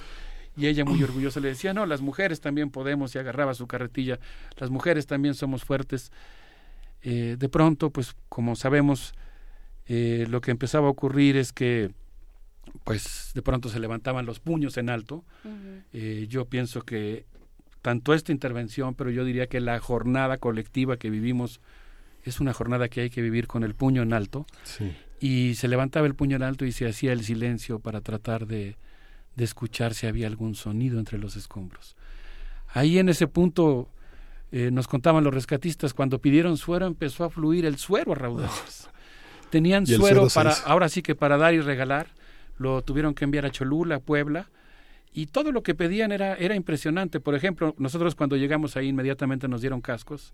Alguien había regalado mil cascos, alguien regaló cientos de palas, alguien regaló picos. Eh, pero evidentemente no llevábamos ni tapaboca ni, ni algo para cubrir los ojos, pues se te empiezan a irritar los ojos rápidamente. Y pues no sé, digo, eso es quizá un detalle, pero quiero que vean un poco el refuerzo, ¿no? La logística popular que estaba detrás, pasó alguien ofreciéndonos gotas.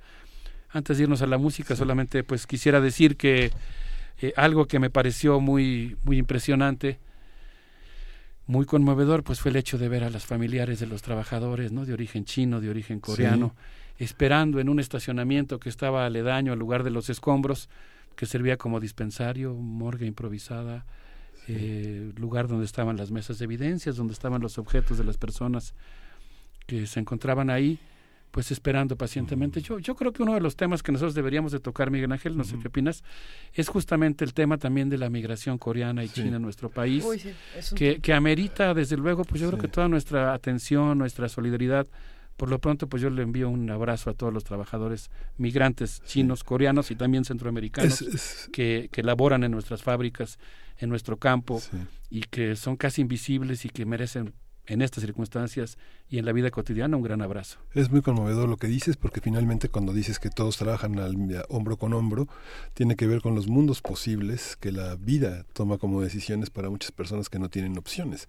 Unos están en el ejército y otros están como albañiles y otros explotados. Y el tema de la migración es importante porque sabemos, detective este Betancourt, que gran parte de la migración hace ropa pirata en esta parte que tomó este, los coreanos y que han sido un objeto para la de investigación para la Policía Federal muy importante, ¿no?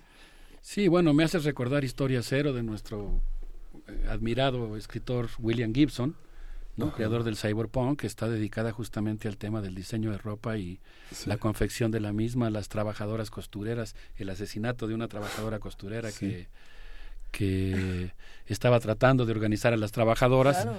pues ese es todo un tema y yo creo que amerita eh, toda nuestra atención, aunque insisto, al mismo tiempo hay que ser cuidadosos de no dejar Sí, volar nuestra imaginación cuidado, y ceñirnos sí, al sí, suelo y no dar por hecho que como era una fábrica, claro, no sé qué, ¿no? Pero bueno, tenemos indicios claros que ameritan que ahí hay un tema Y que se debe investigar. ¿no? sobre la seguridad lato- laboral que hay que, que hay que atender.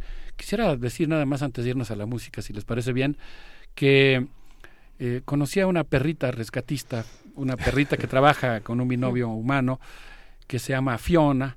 El socorrista que la conducía se dejó venir desde San Luis Potosí porque empezó a escuchar las noticias. Vio que en el edificio de Álvaro Obregón estaban solicitando un equipo, él lo traía en su ambulancia, así que dijo, me voy, eh, le preguntó a su compañero, ¿nos vamos? ¿Nos vamos? Se subieron a su ambulancia, agarraron ¿En su la ambulancia perrita, desde San Luis Potosí? se vinieron para acá con su ambulancia desde San Luis Potosí, hay un llamado en la Ciudad de México y vinieron, creo que nos da tiempo de llegar, llegaron, les costó mucho trabajo encontrar un lugar donde pudieran ser útiles, finalmente llegaron a Bolívar y Chimalpopoca, y ahí la perrita estuvo trabajando turnos eh, extensivos y se lastimó una patita. Y una de las trabajadoras del gobierno de la Ciudad de México que estaba ahí, de Capital Social, una jovencita, eh, vio que la perrita cojeaba, preguntó qué pasaba y dijo, es que ha trabajado mucho y al pisar la varilla se lastimó, necesitamos conseguir unas botitas. Ella subió a una página de Facebook la petición de que por favor enviaran botitas para Fiona y ella es de Tabasco y empezaron a llegar, a fluir. Yo a mí me tocó verlo. Pues por lo menos yo vi cuatro cajas de botitas. para Fiona. Y bueno, más allá de que era pues interesante ver qué colores cogían para la perrita, no, no por digo No, eh, sí, bromeando sí, porque sí. estábamos Sí, desde sí, luego sí, en- sí. en un momento de mucho dolor, de mucha tragedia, pero pero confortaba saber que había apoyo, que había mucha gente que quería apoyar. Yo creo que no hay una casa en México que no estuvo dispuesta a dar lo que se necesitaba. Les propongo que escuchemos a Víctor Manuel con una cosa que se llama La Planta 14, que habla de los trabajadores mineros en España, Ah, pero que también nos recuerda el tema de la seguridad laboral, que no solamente es importante en México, sino en todos los países del mundo. Venga.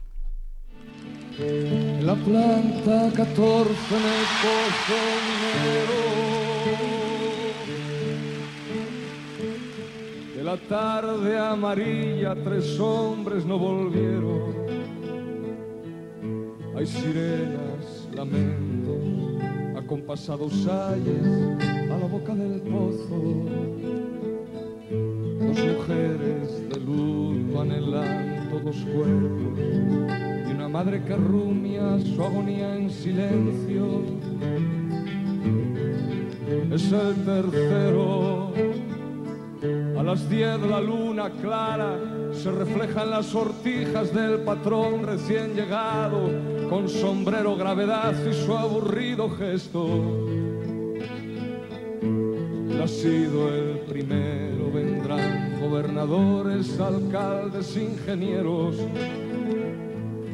tratarán de calmar la presentida viuda que se muerde el pañuelo. No sabrán acercarse a la madre que les mira con los ojos resecos. A las doce el patrón mirará su reloj, los otros ya se fueron. En un punto y aparte esbozará un fastidio mientras piensa, pero ¿dónde están estos? Y seguimos aquí con el doctor Alberto Betancourt discutiendo también la importancia de justamente tener estos, estos guiños, Alberto, de a ver, vamos a ponernos la botita de colores para, para Fiona. Pero, pero esto es porque también se necesita un momento de cariño y también se necesitan sonrisas y, y risas en momentos muy difíciles, porque sin ellas y sin la música, ¿qué hacemos? Sí, ¿Cómo yo nos creo vamos que todos hemos podido recibir unas fuertes dosis De cariño, sí. de afecto colectivo. Es algo que se agradece mucho, que hace mucha falta en estos momentos. Quizá igual que la gotita para los ojos, igual que la gotita para Fiona, pues el, sentirnos vivos, ¿no? Eso, eso, la gente con la que te encuentras y que normalmente saludarías de lejos en el pasillo y ahora te acercas y la abrazas porque te da gusto que esté bien. Y pues yo espero que podamos lograr que la energía social que se movilizó para, para salvar vidas durante el temblor se mantenga viva, se alimente y se utilice para nuestra vida cotidiana. Yo quisiera terminar mi intervención, se nos fue muy rápido el tiempo, señalando dos cosas nada más. La primera es que me ofendió mucho el simulacro que realizó el presidente de la República, Enrique Peña Nieto, de hacer una cadena humana cargando cajas. Yo creo que un político que le interesa mostrar su solidaridad, pues hubiera ido a algún lugar donde realmente hubiera una cadena humana y hubiera cargado 10 minutos y eso pues hubiera sido por lo menos un gesto simbólico, pero lo que vimos todos fue una simulación ofensiva, supongo que la mayoría de los que nos hacen favor de escucharnos y de vernos saben a lo que me refiero, Han un video que está circulando profusamente en redes sociales, donde hay una actitud muy despectiva hacia la prensa, un trato insolente y pues sobre todo la ofensa que significa simular que se está haciendo algo que no se está haciendo. Yo creo que un mandatario, como es el caso del presidente de la República, pues es ahorita el que tiene que coordinar eh, las acciones de protección civil y consecuentemente pues eso es lo que tiene que hacer y no no posar digamos no en, en segundo lugar quisiera terminar mi intervención nada más aludiendo a una página de Facebook que se llama Trabajadores que crearon los alumnos del, del, del pos- de los posgrados de la Facultad de Ciencias Políticas y Sociales de la UNAM y de la UAM. Xochimilco, trabajadores con X al final, trabajador XS, eh, donde se está eh, se abrió el espacio para que los trabajadores que piensan que el lugar en el que están trabajando es inseguro y quieren presentar una denuncia porque hay grietas o porque no hay un peritaje adecuado, pueden hacerlo en esa página. Por lo pronto hay 180 denuncias. Entre algunos de los, de los lugares que están ahí se encuentran Imbursa Call Center, la, el Tribunal Superior de Conciliación y Arbitraje, el Palacio de Hierro de Durango, el Grupo Salinas, la Procuraduría General de Justicia del Distrito Federal, Telmex Parque Vía, Cinemex Plaza Oriente y 170 lugares más. Eh, insisto en que estas son denuncias de los trabajadores, pueden ser percepciones, pueden ser casos más concretos de edificios objetivamente dañados y en la mayoría de los casos los trabajadores han presentado de manera anónima una denuncia formal planteando que no existen los peritajes correctos. Yo creo que la seguridad en el trabajo pues es muy muy importante. Con esto quisiera yo despedirme. Creo que es muy importante que, que la gente sienta que el lugar al que va a trabajar es un lugar seguro, que debe ser uno de los temas. Y bueno, pues yo me siento muy orgulloso de pertenecer a este pueblo guerrero que mostró un gran despliegue de dignidad humana yo espero que no solamente sirva para condiciones de desastre, sino que esa energía y esa conciencia social, esa vocación comunitaria se extienda también a la preocupación por la vida de los trabajadores migrantes, a las comunidades que son afectadas por las mineras, que no se vuelva algo excepcional, sino que se convierta en algo que se incorpore a nuestra vida cotidiana. Qué bueno que en el caso del rescate en Chimalpopoca, pues tuvimos una evocación del águila sol, del astro rey, enfurecido por las nubes que quieren cubrirlo, es el origen de la palabra Chimalpopoca, el escudo del guerrero que humea de coraje y que revulge todavía sobre el valle de Anáhuac, con esta gente que nos dio una muestra de lo que estamos hechos los mexicanos. Pues un abrazo para todos, que estén muy bien. Gracias, querido Alberto Betancourt. Cerramos con música para Cerramos con el gran León Chávez Texeiro en homenaje a las trabajadoras mexicanas Mujer Mariposa. La Mujer Mariposa.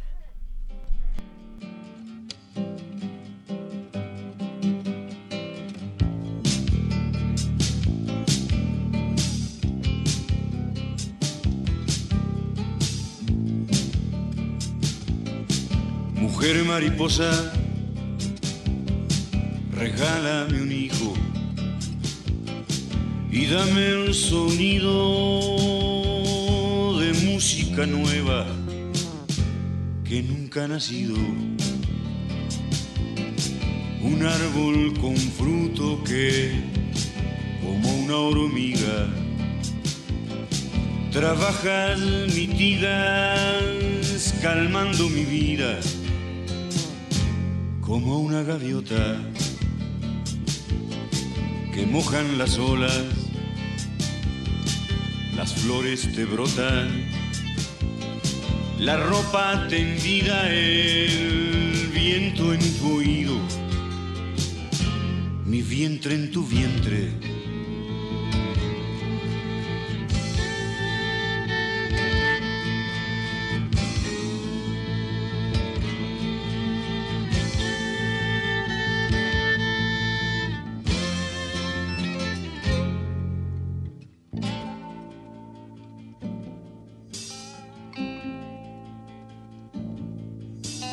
Noche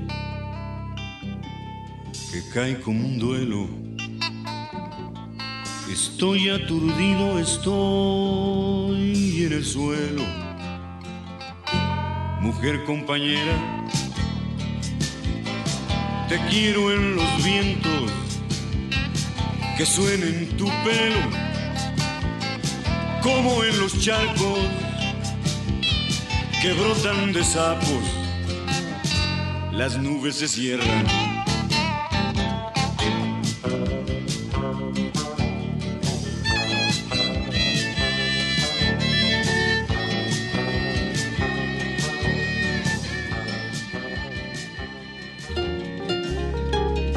Primer movimiento.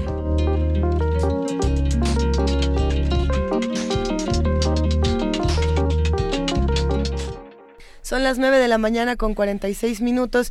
Fuera del aire, perdón, eh, aquí moviendo el micrófono, estábamos teniendo una discusión sobre muchos mensajes que nos han llegado en, en, los en las últimas horas, en los últimos minutos, sobre eh, si hemos o no hemos discutido el tema de los centros de acopio de, de la UNAM.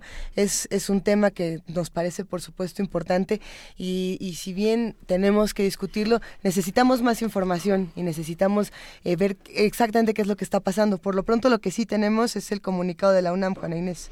Eh, sí, eh, bueno, fue se, se lanzó ayer, ayer, 27 de septiembre de 2017 y dice el acopio y envío de ayuda a las zonas más necesitadas del país mostró la solidaridad y la capacidad de organización de la comunidad universitaria desde los momentos posteriores a los sismos. La respuesta que de manera voluntaria tuvieron la sociedad y nuestros profesores, alumnos y trabajadores fue formidable. En el centro de acopio del Estadio Olímpico Universitario fueron recibidas casi 900 toneladas de ayuda, mismas que se clasificaron y canalizaron con eficiencia y transparencia a las poblaciones más necesitadas de Morelos, Puebla, Oaxaca, Chiapas, Guerrero, Estado de México y a 23 sitios de la Ciudad de México. Y esto es lo que, lo que es más importante. Durante la noche de ayer, un grupo de personas se sumó a las labores de acopio y clasificación que decenas de voluntarios venían realizando de días atrás. Horas después, ese grupo simuló llevar a cabo una asamblea en el interior del estadio, en la que determinó que nuestro personal de las Direcciones General de Atención a la Comunidad y de Servicios Generales y Movilidad abandonara el recinto argumentando falta de transparencia en el destino de la ayuda. Elementos del Cuerpo de Protección Civil de la Universidad permanecen en el inmueble, pero las tareas de acopio, clasificación y distribución se han visto afectadas. Es por esta razón que la universidad no está en condiciones de supervisar a partir de ahora el destino que tengan los bienes y suministros provenientes de la sociedad. Congruente con su vocación de transparencia y rendición de cuentas, la universidad informa a la población sobre los montos de ayuda captados en el centro de acopio del Estadio Olímpico Universitario, así como de los sitios a los que fue canalizada durante la semana del 20 al 26 de septiembre. Y bueno, a continuación está una, un desglose de todos aquellos lugares de cuánta ayuda se recibió, cómo se canalizó, a dónde fue a, dar, cómo se, cuántos viajes se hicieron. Todo esto se puede consultar. Por supuesto, en las redes de la universidad y desde luego a través de TV UNAM, ya está en sus pantallas, y a través de las redes de Primer Movimiento y de Radio UNAM. Así es que, bueno, pues ahí está la información que hay. Eh, ¿Quién está? ¿Quiénes son? ¿Qué está pasando? Lo iremos sabiendo conforme pase el tiempo. No queremos dar información falsa ni... Eh, ni prestarnos a especulación. Sí, y le agradecemos a Manuel Rodríguez Rábago su, su comentario en Facebook, es un comentario fuerte, puntual, muy importante y además que nos moviliza a hacer una información responsable de la que le estaremos rindiendo cuentas como la universidad lo ha hecho en este comunicado. Y bueno, pues la información responsable, querido Miguel Ángel, es, es la que se da con mesura y con prudencia. Una vez que se tenga la información, no, no es el grito del urgente porque hemos visto lo que ha pasado en los últimos días cuando nos aceleramos y queremos eh, ganar la nota y queremos gritar lo que tenemos enfrente. Entonces, vamos a ver exactamente qué es lo que está ocurriendo en la universidad. Eh, ¿Quieren saber qué sí está ocurriendo exactamente? Tenemos una llamada importante esta mañana. Le damos la bienvenida a Leticia Cosillo, directora y coreógrafa de Viva Flamenco. ¿Cómo estás, querida Leticia?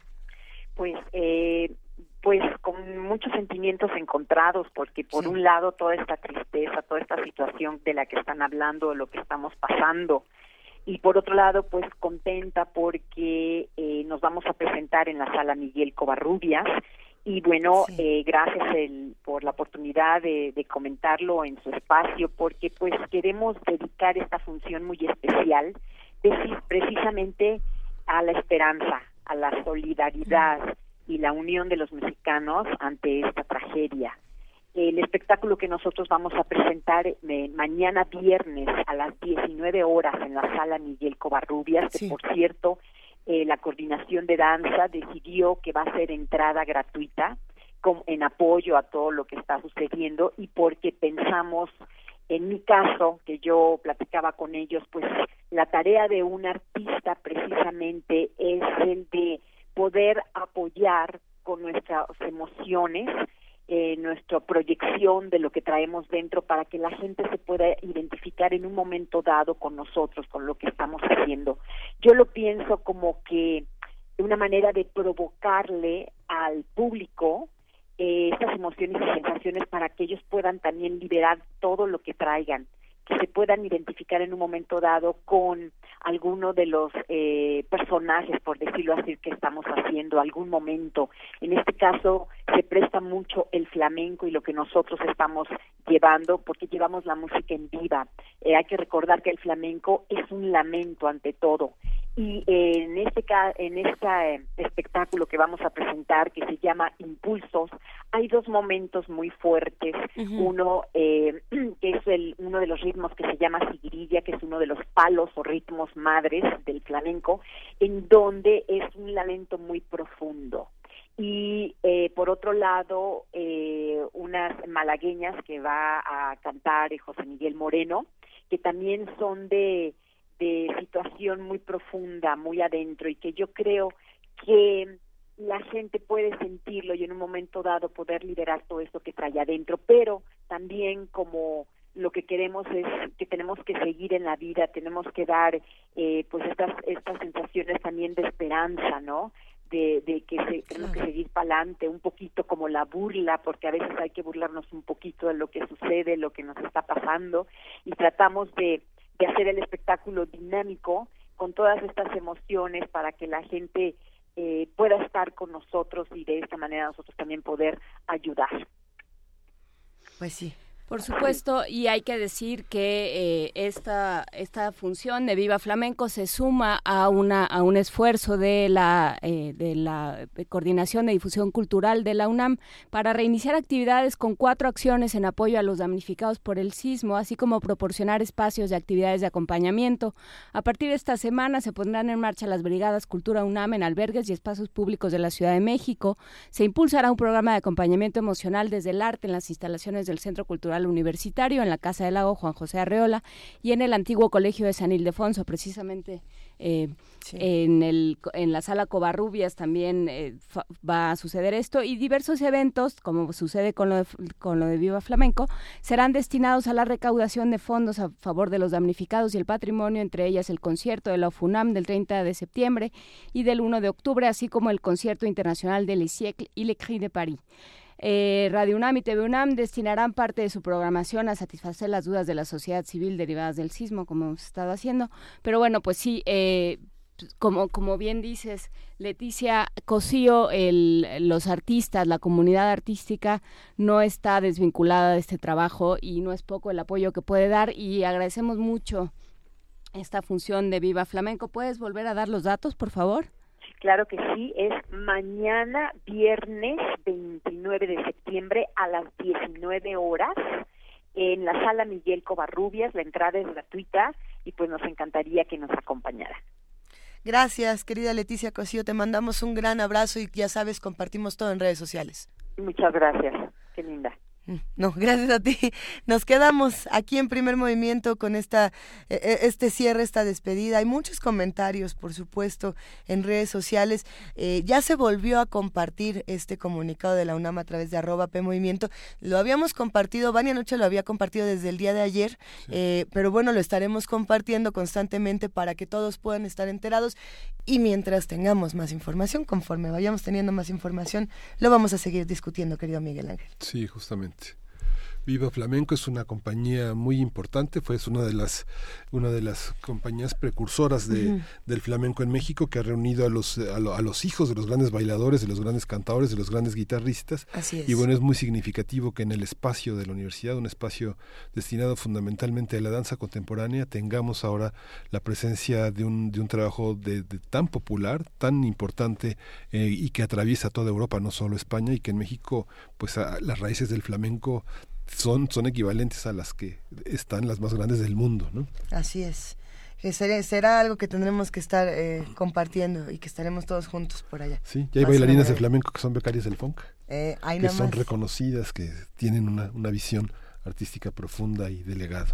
Oigan, ya ¿Qué casi pasó? nos vamos. ¿Qué hace aquí Vania Nuche? Vania. Hola. ¿Todos están viendo a Vania Nuche? Yo aquí escuchando a Miguel Ángel y de pronto bueno, apareció. Vania Nuche. ¿Qué estás haciendo, Vania Nuche? ¿Viene a hablarnos de Calme Sí, hoy se estrena la segunda temporada de Calme Cali por el 96.1 de FM. qué nervios, Radio perdón. Estamos muy emocionados. Sí, qué. Nerviosos, ¿no? Emocionados, felices. Por fin ya bien. la segunda temporada de Calme Cali. Hoy la entrevista con Feliciano Carrasco. Él es cantautor, músico e ingeniero físico, así que no se lo pierdan. Por el 96.1 de FM, aquí eh, en cuanto termine el primer movimiento. Y no se olviden de sintonizar también TV UNAM hoy a las 21 horas con Roberto Fiesco. Disfruten de Cinema 20.1, toda la programación en nuestras redes sociales y recuerden visitar también nuestro sitio web radio.unam.mx. Muy bien, Ya excelente día. felicidades, felicidades por Calmecali, porque en esta experiencia gracias. sonora nuestras lenguas ocupan un lugar muy importante. Sí. Buscamos traductores para que se haga justicia de muchas cosas. Y hay que decirlo, qué buena estuvo la primera temporada. Hay, Está en Pues www.radio.unam.mx. Exactamente, ahí Estuvo están buena. los podcasts. Se va a Y- poner mejor. Sí, claro que sí. Escúchanos. Muy buen día a todos. Gracias. Cerramos. Oigan, fuera del aire habíamos estado platicando de, de un asunto que pues resulta pertinente contar y que hoy es 28, hoy es 28 de septiembre, el Día Internacional de la Despenalización de la interrupción legal del embarazo y del derecho de las mujeres a elegir lo que quieran hacer con su cuerpo, con sus familias y bueno, pues con esta idea que se tiene de lo que lo femenino tendría que representar y de lo que la maternidad tendría que ser.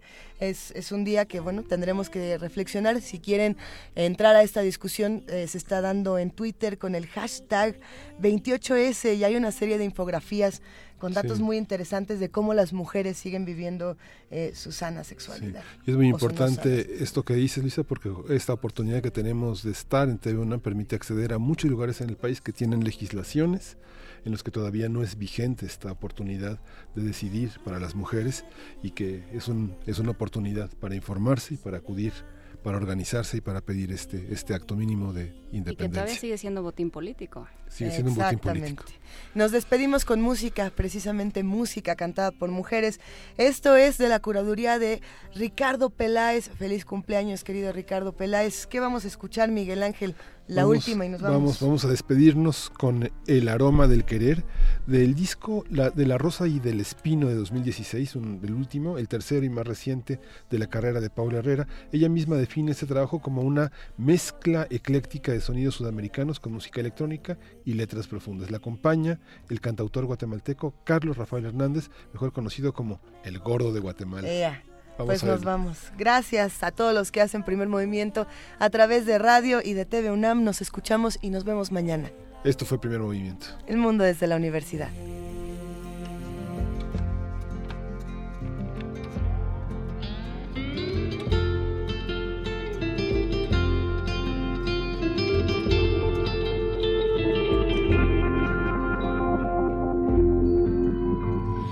¿Quién me diría que tú, tan normal, dormirías a mi lado? ¿Quién te diría que yo, inmortal, sufriría si no estás? ¿Quién me diría que tras confesar mi pasado tan oscuro? ¿Quién me diría que yo, sin piedad, yo me iría a enamorar?